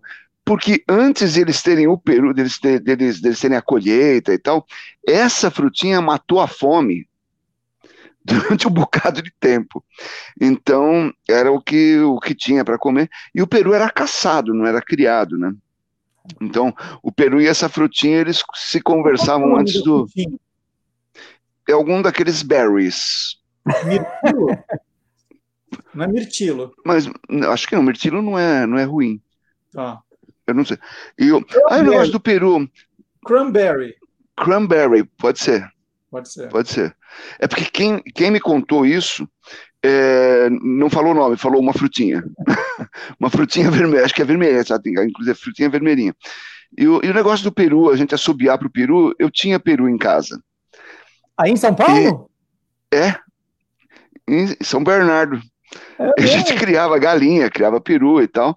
E, e eu ficava assobiando pro peru e lembro da minha mãe para de encher o saco do peru.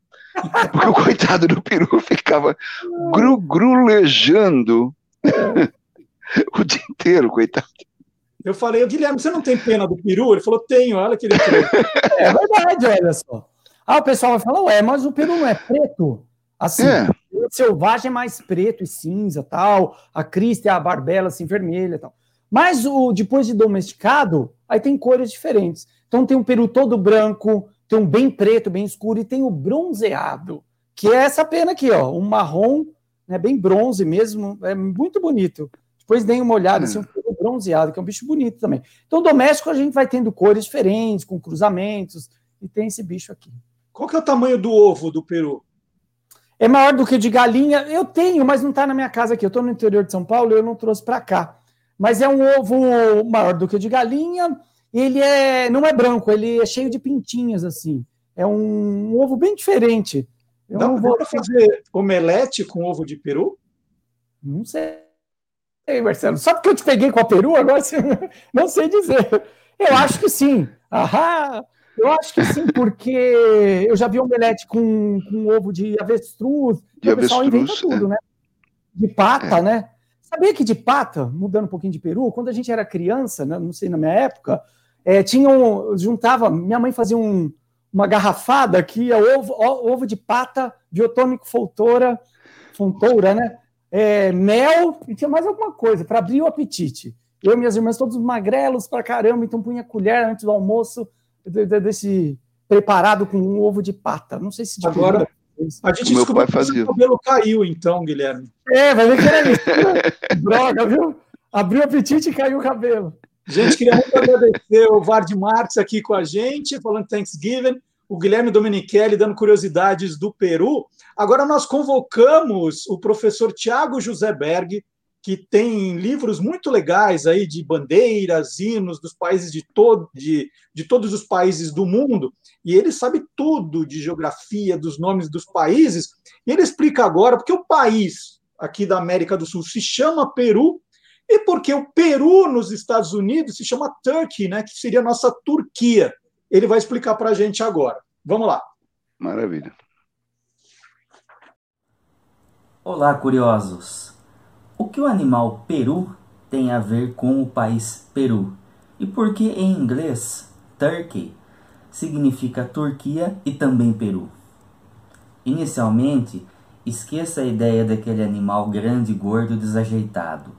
Quando os ingleses aportaram nas costas da América do Norte, o peru selvagem era muito menor e muito mais magricela que o nosso peru de Natal. Além disso, os ingleses notaram uma coisa interessante. Aquele novo animal se parecia muito com um animal que os turcos comercializavam nos portos da Europa e que nós conhecemos como galinha d'Angola. E ele era conhecido como galinha turca. E daí então a semelhança do nome Turkey com o país. E por que Peru tem a ver com o nome do país da América do Sul? Bem, por aquela época, a América Espanhola era colonizada através do México e da costa do Peru, que ia desde o sul do México até mais ou menos a região central do Chile. Quando Francisco Pizarro chegou a colonizar a América do Sul, ele trouxe também uma novidade para a Espanha e depois para Portugal, um novo animal que vinha dessa região. Por isso o nome Peru associado a ave. E afinal, por que Peru chama Peru e Turquia chama Turquia? Edgar Otero, autor do livro Origem dos Nomes dos Países, explica que o nome Peru foi dado pelos colonizadores espanhóis quando aportaram na costa do Panamá encontraram ali um cacique ou um rio chamado Biru ou Beru. E daí, não entendendo muito bem o que aquilo significava, batizaram toda a região com o nome de Peru. Já o nome Turquia, ou Turkey em inglês, vem, segundo a tradição muçulmana, de Turki, que era um dos netos de Noé. Eu adoro a participação do professor Tiago José Berg. Ele sempre traz essas histórias curiosas aqui para a gente. Ele tem dois livros maravilhosos, por sinal. Bandeira de todos os países do mundo e hinos, hinos de todos os países do mundo. Geografia sabe tudo também, é um mestre. Aliás, quinta-feira passada, foi dia da bandeira, 19 de novembro, e ele escreveu um artigo para a gente no guia dos curiosos.com.br. Ele mostrou a bandeira nossa atual e contou também cinco projetos curiosos de bandeiras que não foram aprovadas. Então, tinha gente tentando mudar a nossa bandeira e elas não foram aprovadas. Então, tem a bandeira atual, que ele colocou, e depois outras, né? É, outras que foram tentadas. Ó, algumas na, na época da monarquia, depois outras no Império, foram projetos apresentados que não deram em nada. E todos eles estão muito bem explicadinhos no guia dos curiosos.com.br. Ao entrar site, no site, já tem o destaque lá, é só clicar para você conferir. E como eu disse, né, sempre tem coisa boa. É, e outra coisa, o professor Vard Marx falou agora há pouquinho da frutinha, né, que é cranberry mesmo, a frutinha que se faz o um molho para comer com o peru no dia de ação de graças é o, é o cranberry. Eu estava dando uma espiada aqui. Qual é o nome de cranberry no Brasil? Tem três nomes diferentes, gente. Airela, Arando e Oxicoco. Ó, Airela, Arando, Oxicoco. Cranberry é mais bonito, hein? Mas o Oxicoco eu simpatizei também. É bom para jogar stop, viu? Quem vai jogar fruta com O, Oxicoco. Olha a dica para stop. E agora, essa é boa. Nós vamos lembrar, já estou falando tudo de quinta-feira, né? Quinta-feira passada, o Magalhães Júnior fez um Quem Te Viu, Quem TV também muito divertido, com a história dos primeiros desenhos exibidos na TV brasileira. E prestou uma homenagem muito bacana aos dubladores desses desenhos. Então, isso está fantástico. Agora, a melhor parte é que em determinado momento da nossa conversa, o Magalhães começa a pegar umas coisas assim, e ele mostrou uns gibis antigos né, da coleção dele, ele tem uma coleção maravilhosa. E esses gibis me chamaram muita atenção e eu queria mostrar para vocês também. Vamos ver?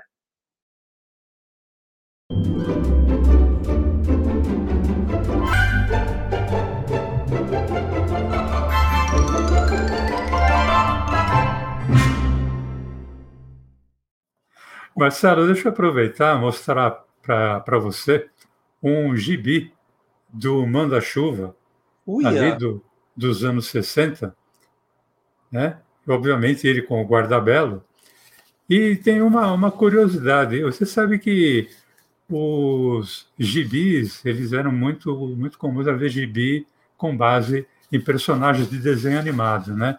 Uhum. Eu falei do uh, Super Mouse, no começo da, da nossa conversa, e eu tenho aqui. Só que não era Super Mouse, era Poçante, como ele era chamado no começo. Uhum. Né? Esse gibi aqui é de 1958, só depois o Super Mouse seria chamado de Super Mouse aqui no, no Brasil, e um outro que é fantástico, é esse gibi aqui, o Udi Udi. Né? Nossa. Olha quem é aqui, olha. O pica-pau era chamado de Udi Udi. Gente, não sabia nada Vinha, vinha de Woodpecker, né, que era o nome da, era Wood Woodpecker. E aí fizeram esse favor de colocar Udi Udi nos primeiros gibis, esse gibi aqui que, que eu estou mostrando, de 1961.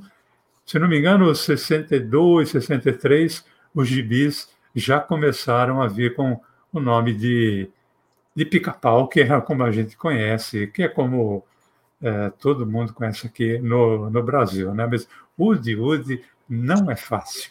Que demais, Maga. Ó vida, ó azar, vamos terminar o nosso programa de hoje. Ah, mas como diria Lipe, né? Que é isso? Semana que vem estaremos de volta, É né? isso. E não se esqueça disso, como diria o Pepe Legal. Bom, e lembrando, hein? O programa inteirinho está no nosso canal do YouTube também. Magalhães contando histórias aí dos desenhos. É, Plique Ploque Chuvisco, Lippenhard, Dom, Dom Pichote, Pepe Legal, Manda Chuva, tá muito, muito legal. Leão da Montanha. Então, para assistir, é só conferir na página do YouTube do Guia dos Curiosos. E para a próxima atração, que é o playback, vou chamar um amigo, olha quem está aqui comigo. Olha só, Big Bird, né, que a gente conhece como Garibaldo, está aqui porque agora é hora de falar de Vila Sésamo, que estreou na TV brasileira no dia 12 de outubro de 72. Tem gente que viu recentemente na TV Cultura, mas eu estou falando de 72. Era a versão brasileira de uma série infantil de muito sucesso da TV americana Sesame Street. E nós vamos curtir agora o tema de abertura com a banda Beck e os Tiozão. Playback.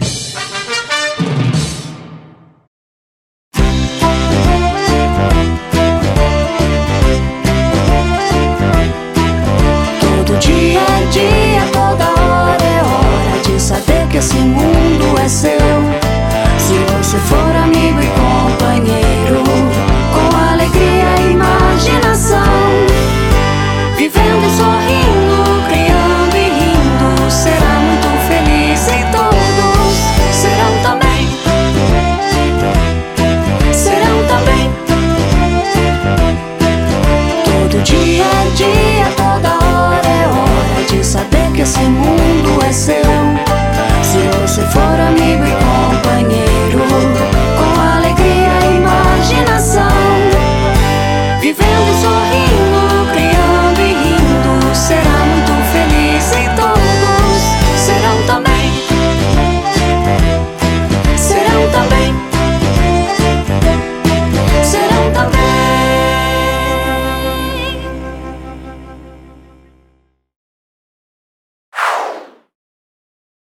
Que show, hein, pessoal? E vocês perceberam que o Garibaldo, né, o Big Bird estava comigo, era amarelo, mas vocês viram as imagens aí, ele em azul. Porque em 72, quando foi exibido, o programa no Brasil era em preto e branco. E o amarelo não, não contrastava bem, né? ficava esquisito. Então fizeram ele em azul porque era em preto e branco, mas na versão original ele é em amarelo. Tanto é que quando a TV Cultura lançou em 2018 o programa Sésamo, aí ele apareceu em amarelo. Os mais antigos devem ter estranhado, "Não, mas ele não era azul? Não, não era. Opa, mais visita. E olha, é, outro. Se você quiser saber mais sobre Vila Sésamo, já deu para perceber que eu gosto, que eu sou fã. Tem também no Guia dos Curiosos muitas curiosidades sobre ó, 10 curiosidades sobre a Vila Sésamo para você curtir. Então, no guia dos curiosos.com.br. Dá tchauzinho, tchauzinho. E no Tolendo da terça passada, eu entrevistei o jornalista Felipe Vilitite. O Tolendo é o programa agora sobre livros curiosos, autores, ilustradores. Tá bem legal. Esse foi o segundo, toda terça, oito da noite ao vivo. ou a hora que quiser, você pode acompanhar no YouTube, no canal Guia dos Curiosos e também em podcast. E no Tolendo, de terça passada, como eu estava dizendo, eu entrevistei o jornalista Felipe Vilitite, que está lançando uma edição atualizada do livro O Clique de um Bilhão de Dólares, que é a história do brasileiro que criou o Instagram e vendeu o Instagram para o Facebook por um bilhão de dólares em 2012. Hoje está valendo 100 bilhões de dólares só o Instagram. E eu separei um pedacinho da entrevista para a gente conferir aqui.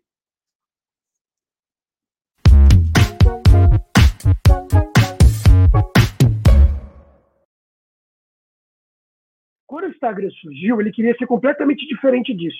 Eu falei com, com o fundador do Instagram, Mike Krieger, lá no início do Instagram também, antes de ser vendido para o Facebook. Eu acompanhei essa história lá desde o início. E ele falava que queria o Instagram como um álbum do, da realidade. É um álbum das cenas que estão acontecendo agora, para ser deixado para depois. Ou também um álbum pessoal. Imagina que lá a gente tem toda a nossa vida. Então tem esse álbum pessoal para também ser deixado para depois, para a posteridade. É uma maneira da gente se perpetuar, vencer a mortalidade. Né? Isso era a ideia do Instagram. Só que tudo mudou. Quando foi comprado pelo Facebook, ele ficou cada vez mais parecido com o Facebook. E eu uhum. conto no, no, no, livro o porquê disso. Porque foi uma preocupação do Zuckerberg, do Instagram, não vencer o próprio Facebook. E para ele não vencer o Facebook, para ele não devorar o que tinha no Facebook, o que, que ele fez? Ele tornou o Instagram cada vez mais refém do Facebook. Foi uma jogada de negócios. Então, tem várias técnicas, técnicas mesmo, é, ferramentas tecnológicas para se fazer isso, como, por exemplo, parar de direcionar pessoas do Facebook para o Instagram e forçar que as pessoas passem mais do Instagram para o Facebook. Ele consegue fazer esse tipo de coisa, além de métodos de design e tal. Eu entro em detalhes no livro, em detalhes mesmo, de como ele fez essa transformação do Instagram. Então, hoje, quando a gente vê, o Instagram é muito mais parecido com o Facebook. Ele tem suas diferenças. Por exemplo, que você falou, que é essa diferença geracional que o Facebook ele, ele começou a atrair muita gente, atrair, atrair, e aí as pessoas mais velhas, que não tinham tanto costume usar as redes sociais, se acostumaram com o Facebook. E elas têm um pouco mais de dificuldade para migrar. Sempre foi assim, do MySpace para o Facebook, do Orkut para o MySpace, do Facebook para o Instagram, e agora, quando você pensa, do Instagram para o TikTok. Então, o TikTok está puxando também esse pessoal novo, e isso é natural. Né? Por quê? Porque as gerações mais novas elas não querem estar onde estão as gerações mais velhas. Isso aí não é de agora, isso é de sempre. Então a entrevista completa do Felipe Vilitite está no Tolendo número 2. Você vai encontrar no, no canal do Guia dos Curiosos no YouTube. Então tem lá é, o programa 1, está no 2, e você acompanha agora toda terça-feira, às 8 da noite, é, o programa inédito e depois ele fica guardadinho para você ver a hora que quiser. E terça-feira, agora, eu vou contar a história da coleção Vagalume. Esse aqui é um dos meus livros da coleção Vagalume. E eu vou conversar com duas pessoas aí que tem muito a ver com a história. Por que Vagalume? Né? Quando surgiu? Quais foram os primeiros livros?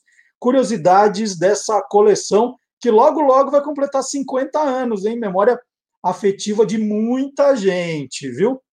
E leituras mais que obrigatórias para os dias de hoje também são tema para o nosso especialista em quadrinhos, Marcelo Alencar. Marcelo Alencar apresenta. QG das HQs. Olá, curiosos! O assunto de hoje é sério. Nestes tempos sombrios em que estupros culposos e feminicídios estampam manchetes, os quadrinhos vêm mostrar sua força como instrumento de denúncia e conscientização sobre a condição feminina. Nesse sentido, eu quero indicar algumas leituras fundamentais. E começo pela graphic novel Respeito, de Fefe Torquato, estrelada pela Tina, do universo de Maurício de Souza. Na trama indicada para o Prêmio Jabuti deste ano, a protagonista, recém-formada em jornalismo, sofre assédio moral e sexual de seu editor. Abuso, constrangimento, preconceito e superação também estão na pauta de Aconteceu Comigo, da quadrinista e advogada manauara Laura Ataide e no livro Drawing Power, editado pela norte-americana Diane Newman. Ambas as obras trazem depoimentos de dezenas de mulheres reais que resolveram quebrar o silêncio e revelar experiências traumáticas pelas quais passaram, além de partilhar desejos e afetos na esperança de construir um mundo mais inclusivo e plural. Por fim, mas não menos importante, Gringo Love, da antropóloga canadense Marie-Yves Carrier-Moisin, desmascara a indústria do turismo sexual no Brasil, focando absurdos cometidos entre 2008 e 2014 na praia de Ponta Negra, em Natal, no Rio Grande do Norte. Os desenhos são da cartunista cearense Débora Santos. Foi-se o tempo em que Amélias não tinham a menor vaidade e suportavam caladas a violência e o ódio perpetrados por marmanjos sexistas. É isso aí, meninas. Tamo junto! Muito bom, Marcelo Alencar. Tamo junto nessa, hein? E eu queria fazer uma homenagem agora também a um grande pesquisador da área de cinemas que faleceu essa semana é o Antônio Leão da Silva Neto.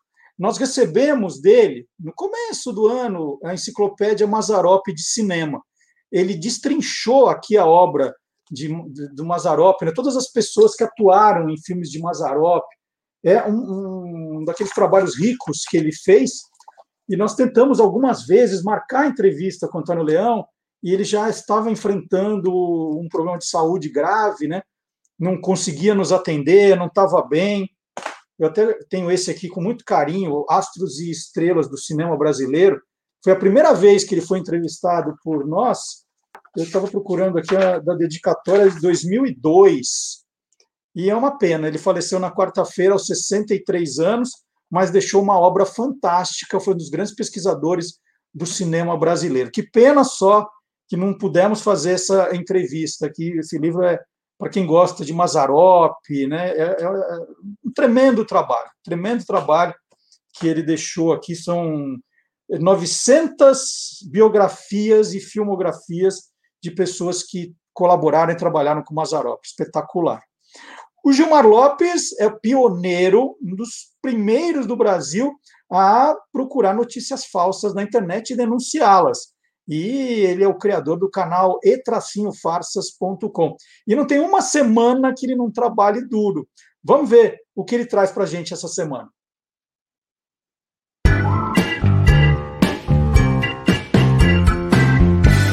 Verdadeiro ou farsa? Esse vídeo muito curioso mostra um camaleão trocando de cores rapidamente conforme vai subindo em alguns lápis coloridos. Ele muda para vermelho, depois para verde, depois para azul. E esse vídeo fez muito sucesso em várias redes sociais, no TikTok, no YouTube, no Twitter. Em apenas uma publicação feita lá no YouTube desse vídeo, ele já foi visto mais de 6 milhões de vezes em poucos dias. É claro que tanta popularidade assim gera desconfiança, né? E um monte de gente quer saber: será que isso é verdadeiro ou farsa?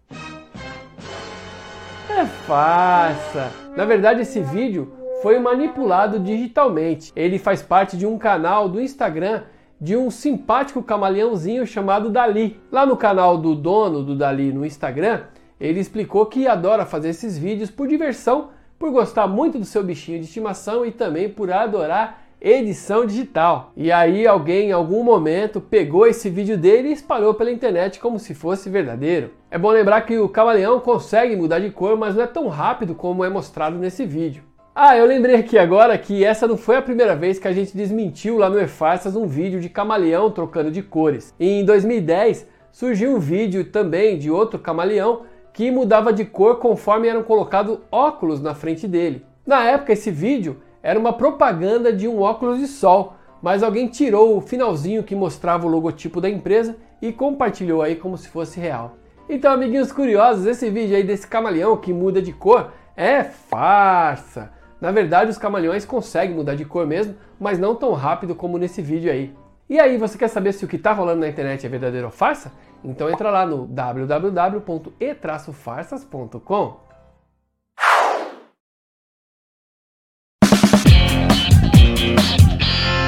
Contando uma canção. E hoje no Contando uma Canção, olha que alegria, uma alegria dupla de receber no nosso programa as Galvão, né? Muita gente conhece como as Irmãs Galvão, mas agora é as Galvão com a Meire e a Marilene, que formam a dupla sertaneja com mais tempo de atividade no país. Olha, pelas minhas contas, Meire, são 73 anos de É. carreira, é verdade? É verdade, é verdade, sim. Eu tinha sete anos e a Marilene tinha cinco anos quando começamos. Que bonito. É, e são tantos os sucessos, e a gente, aqui no nosso quadro Contando uma Canção, tem que escolher um para vocês contarem é, um pouquinho da história de como essa música apareceu na vida de vocês. E eu escolhi o No Calor dos Teus Braços. Vamos contar um pouquinho dessa música? Ah, pois é, essa música entrou assim no, no susto. Nós estávamos fazendo um disco, né, Marilene? É. Um L- LP. Sim. E, o- e o Mário, né? É, o Mário estava, nossa. Ele que, ele que achou a música. O Mário, nosso produtor na época, e estava produzindo esse, esse CD nosso, esse disco, e todos nós numa aflição danada, porque era o primeiro trabalho, né, Mário, que, que nós fazíamos com ele como produtor, como arranjador, eh, sabe aquele que faz tudo? Era o Uhum. Mário. E, e, o, e o, o disco já estava pronto.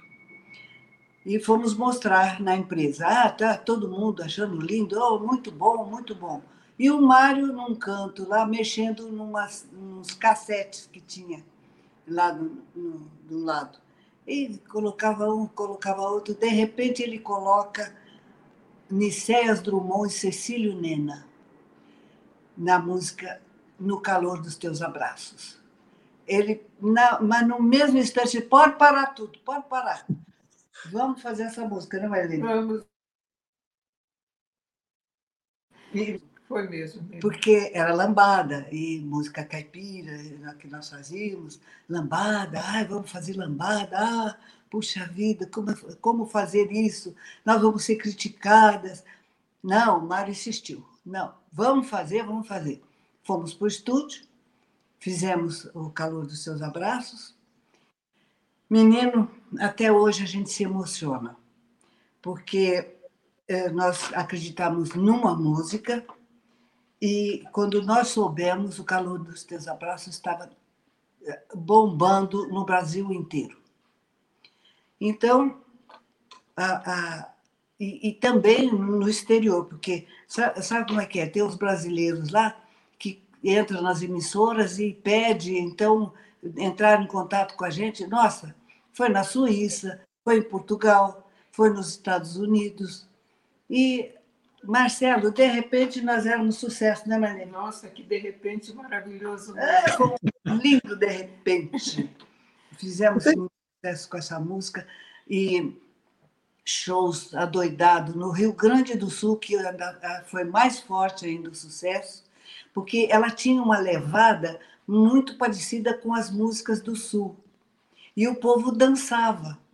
Aí nós eh, começamos a fazer shows na, no Rio Grande do Sul, em Santa Catarina, no Paraná, mas trabalhamos assim, adoidado. Foi muito bom, foi um momento mágico na nossa vida. Meire, vou te fazer uma pergunta muito difícil, mas é, é assim, essa, essa é uma música que toca bastante. Agora tem o, o beijinho doce, né? Que, que virou é, o, grande símbolo de vocês. Qual é a emoção de tocar essas duas? Tem uma que emociona mais? Como é comparando as duas músicas? Olha, Beijinho Doce é uma música mágica. Beijinho Doce tem anos fazendo sucesso. E, e ela abafadinha de vez em quando, de vez em quando volta, mas ela sempre que foi gravada, ela fez sucesso. Mas as pessoas achavam sempre que nós tínhamos sido as primeiras, né, É, Marilene? sim, Miriam. Aí, mas não foi verdade, porque essa música foi gravada primeiro em 1945. Nós não tínhamos nem começado a cantar. Então, você vê o tamanho da magia desta música. foi gravada pelas irmãs Castro, fazendo sucesso em 78 rotações, fazendo sucesso no Brasil todo. E, bom, aí a gente veio, não cantávamos Beijinho Doce, mas as pessoas começaram a pedir: canta Beijinho Doce, canta Beijinho Doce.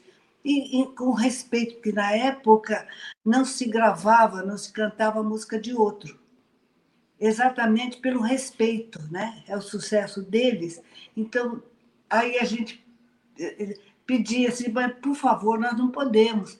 Até teve uma coisa muito engraçada, a gente cantando em circo, um senhorzinho chegou e falou assim, vai cantar Beijinho Doce. Nós não vamos, porque não é nosso, é das irmãs Castro. Não, eu tenho o disco de vocês. Você mora longe? Não, moro do outro lado aqui da praça. Então vai buscar o disco. Não voltou nunca mais.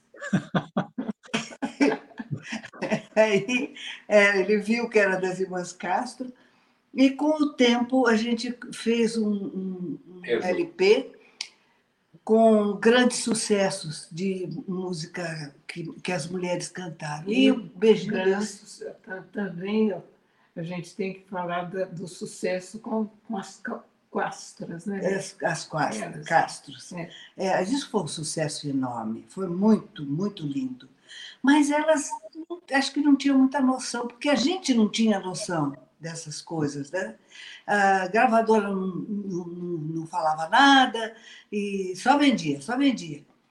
Então nós entramos agora com o Beijinho Doce, que ficou uma coisa que marcada, marcada na nossa vida. Herdaram. E foi, foi um grande sucesso eh, feito na, na, na Continental, né, Mário? Vocês herdaram como, como Sérgio Reis. Ah, essa, o Mário está lembrando legal. O, nós herdamos esse sucesso, assim como o Sérgio Reis herdou o Menino da Porteira.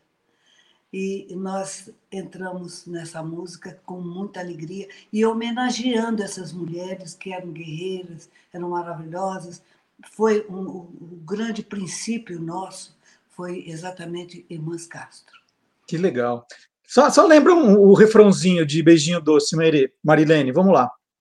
Que beijinho doce que ele tem. Depois que beijei ele, nunca mais amei ninguém. Que beijinho doce foi ele quem trouxe de longe pra mim. Um abraço apertado, suspiro dobrado, que amor sem fim. Olha que lindo. E para terminar esse contando uma canção, já agradecendo a Meire e a Marilene, nós vamos ouvir no calor dos teus braços que elas gravaram com a nossa banda, a banda do nosso programa Beck e o Tio de Fusca. Nós temos o clipe aqui. Muito obrigado, Meire e Marilene, pela gentileza. Prazer enorme ter vocês aqui. Marcelo, eu, eu posso falar? Eu sou sua fã, viu? Nossa, Nunca olha. Seus comentários, seus programas, e é um prazer, uma honra muito grande estar com você. Muito, Muito obrigada. obrigado. Obrigada, Marilene. Obrigado para nós duas. É certo. Tchau, tchau. Obrigado. Então, agora, no calor dos teus braços, Meire Marilene, As Galvão e a banda Beck e os Tio de Fusca. Vamos ouvir.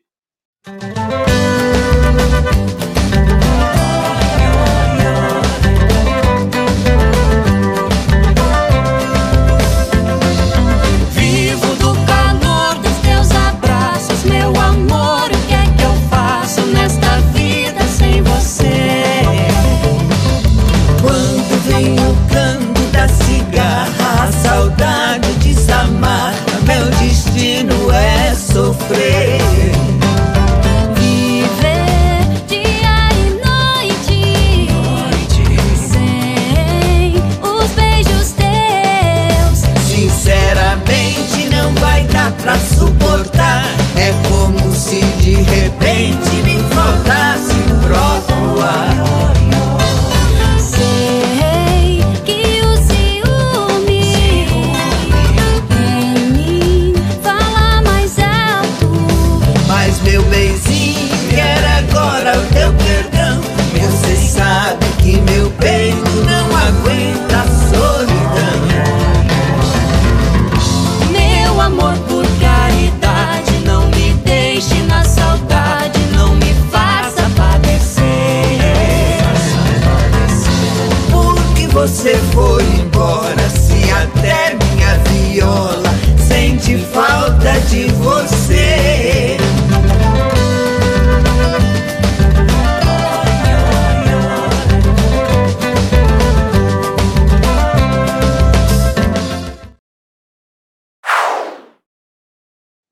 E olha que, que burro é esse apresentador, né? Falei três vezes agora com as Galvão no calor dos teus, é, dos teus braços. E eu escrevi certo no roteiro. Aqui, ó, calor dos teus abraços. Só que, né, para não ficar olhando, para não ficar olhando para baixo, né?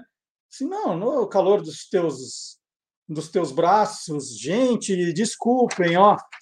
Aqui o roteiro tá certo e eu tô louco. Abraços, tá? No calor dos teus abraços. Desculpem, desculpem. E eu tô falando isso porque nós temos um ombudsman no programa, gente. É o Sérgio Miranda Paz. Ele acompanha o programa ali ouvindo tudo, não perde nada, sabe? Fecha todas as portas, silêncio absoluto. Se a gente fala alguma coisa errada, ele escreve fala, ops, né? E então, olha, essa não valeu que eu corrigi a tempo. Agora, por uma grande coincidência, o Sérgio é, ele sabe tudo de futebol. Ele é muito bom em futebol, tem uma memória fantástica. Faz parte de um grupo também que discute futebol, que sabem tudo, né? O Memofute. E aí chegou uma pergunta do Fábio França, chegou pelo Facebook. É, e ele pergunta assim: ouvi dizer no programa de TV que o pai do futebol brasileiro foi um escocês que morava em Bangu, no Rio de Janeiro, e não Charles Miller. Vocês poderiam confirmar essa informação? Aí eu recorri a quem? Ao nosso ombudsman, especialista em futebol, Sérgio Miranda Paz. Sérgio, por favor, responda para o Fábio. Olá, Marcelo. Oi, pessoal. Muito interessante essa questão levantada pelo Fábio. Afinal, muita gente considera o Charles Miller como o pai do futebol do Brasil, porque ele teria trazido as primeiras bolas para o país, isso aconteceu em 1894, e teria organizado o primeiro jogo de futebol disputado no Brasil no ano seguinte, 1895. Mas se o futebol já tinha 30 anos que havia sido criado na Inglaterra, será que antes disso ninguém nunca tinha chutado uma bolinha por aqui, ninguém tinha teria disputado uma, pelo menos uma pelada? Eu acho que é muito possível que sim. Aliás, muito provável que sim. Uh, há registros de, de diversos lugares no Brasil em que pioneiros andaram jogando suas partidinhas de futebol. E como questionou o Fábio, no bairro de Bangu, no Rio de Janeiro, há um registro de, de, detectado pelo pesquisador Carlos Molinari de que um escocês de nome Thomas Donoghue tem aparecido por lá em 1894, em abril, trazendo consigo algumas bolas. E no mês de setembro, ele teria organizado um jogo entre funcionários da fábrica de tecidos lá de Bangu. Bangu é um bairro bastante afastado do centro, bastante distante da orla, mas no final dos anos 1800, lá se criou uma fábrica de tecidos, a Companhia Progresso Industrial. E o, esse escocês teria vindo para trabalhar nessa fábrica. Portanto, ele e não Charles Miller teria sido o primeiro a organizar um jogo. Tá certo que esse jogo deve ter sido meio que uma pelada, 5 contra 5, mas o pessoal de Bangu defende isso tão ardentemente que hoje, no lugar onde funcionava a fábrica, e foi erguido um shopping center. E no interior desse shopping há um monumento em homenagem ao Thomas Donoghue, como sendo o verdadeiro pai do futebol. Tá explicado, tá vendo, Fábio? Aqui a gente responde.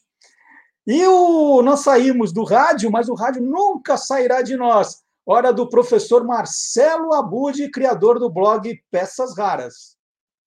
Interferência. Interferência. 10 e 7, uma ótima noite para você. Seja muito bem-vindo. Alpha by Night volta já. Um dos programas mais tradicionais em São Paulo atualmente é o Alpha by Night das 7 à meia-noite, claro, na Alpha FM, e que é retransmitido por algumas outras praças em que a Alpha está presente. Mas quando será que surgiu e como nasceu a ideia do By Night? Para saber disso, conversamos com César Rosa, um dos primeiros locutores de FM aqui em São Paulo. É, mas antes de falar do Alpha by Night, eu preciso falar do São Paulo by Night. A Jovem Pan, o, o Tutinho, o dono da rádio, resolveu fazer um programa que tocasse músicas para a pessoa relaxar. E a gente resolveu botar o nome de São Paulo by Night. Começava às 10 e até meia-noite. Acabou ficando um carimbo né, na minha carreira. É, isso ah. foi mais ou menos 85. Tem, tem o, na Jovem Pan. Foi até 87 a minha apresentação lá. E fui para a Alfa. O Neneto, o dono da Alfa, falou: olha, vamos fazer um programa aos moldes daquele teu, vamos fazer o São Paulo by Night? Tá bom, vamos fazer. Aí o dono da PAN, o Tutinho, falou: mas nem pensar. Eu não quero saber, do... esse nome é meu, não vai pôr São Paulo by Night em lugar nenhum.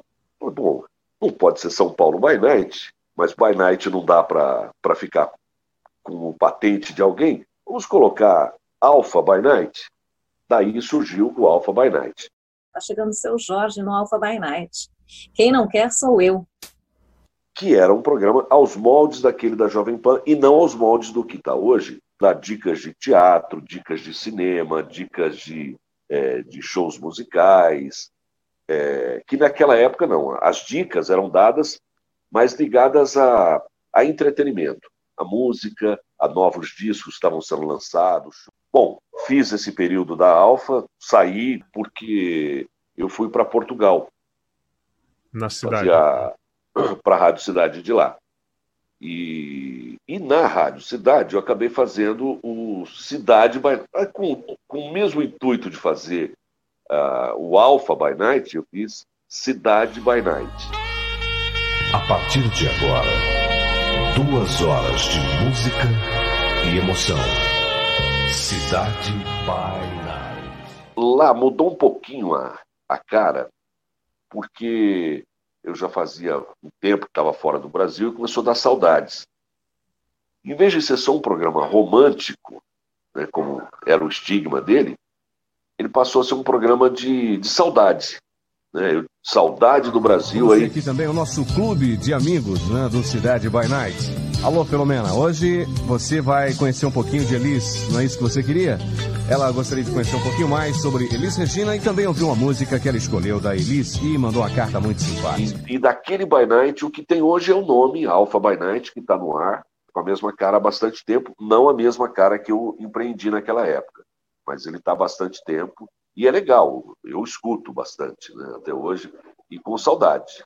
Glory of Love com Peter Cetera na Alfa 936. Uma excelente noite para você, seja muito bem-vindo.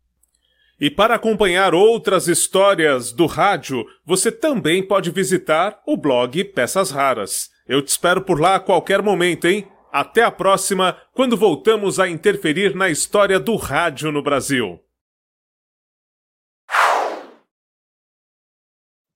E lá vou eu para estourar o tempo do programa de novo, hein, gente? Vamos lá, vocês aguentam um pouquinho mais?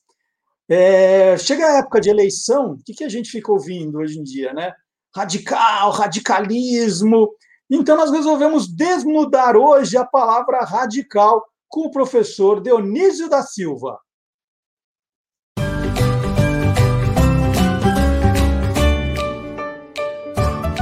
Palavra nua e crua.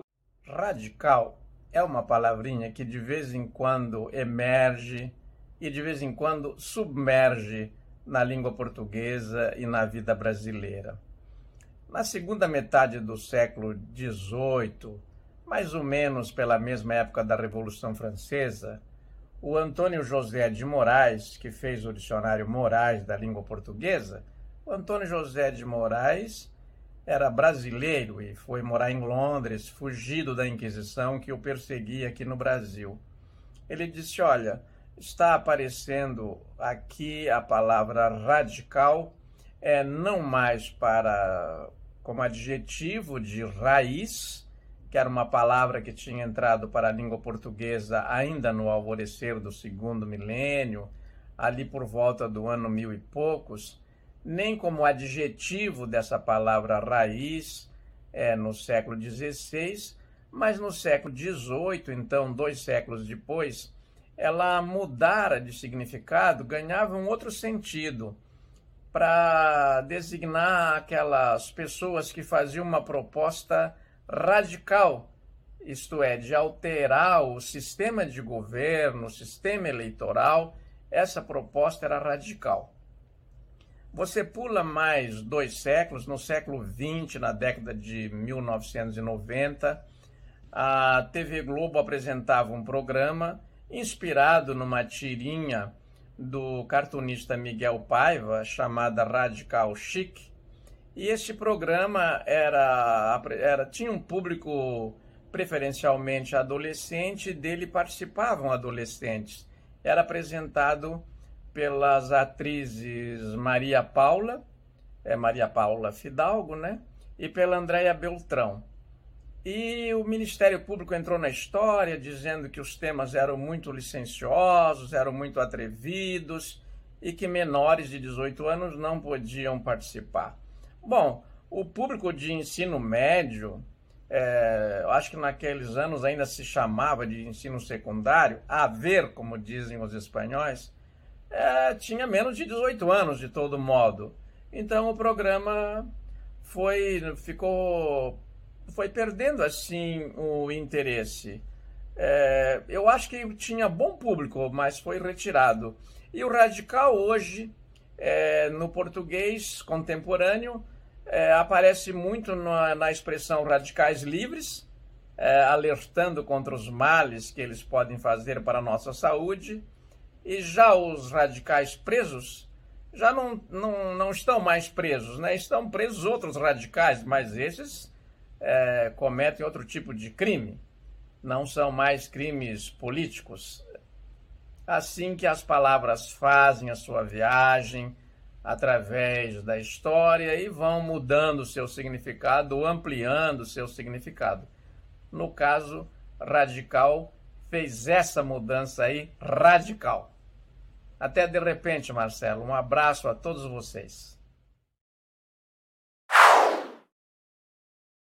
E olha, nos bastidores aqui a coisa rola solta, viu? Eu fiquei devendo lá no Curioso Game Show a resposta para a provocação do Guilherme, né?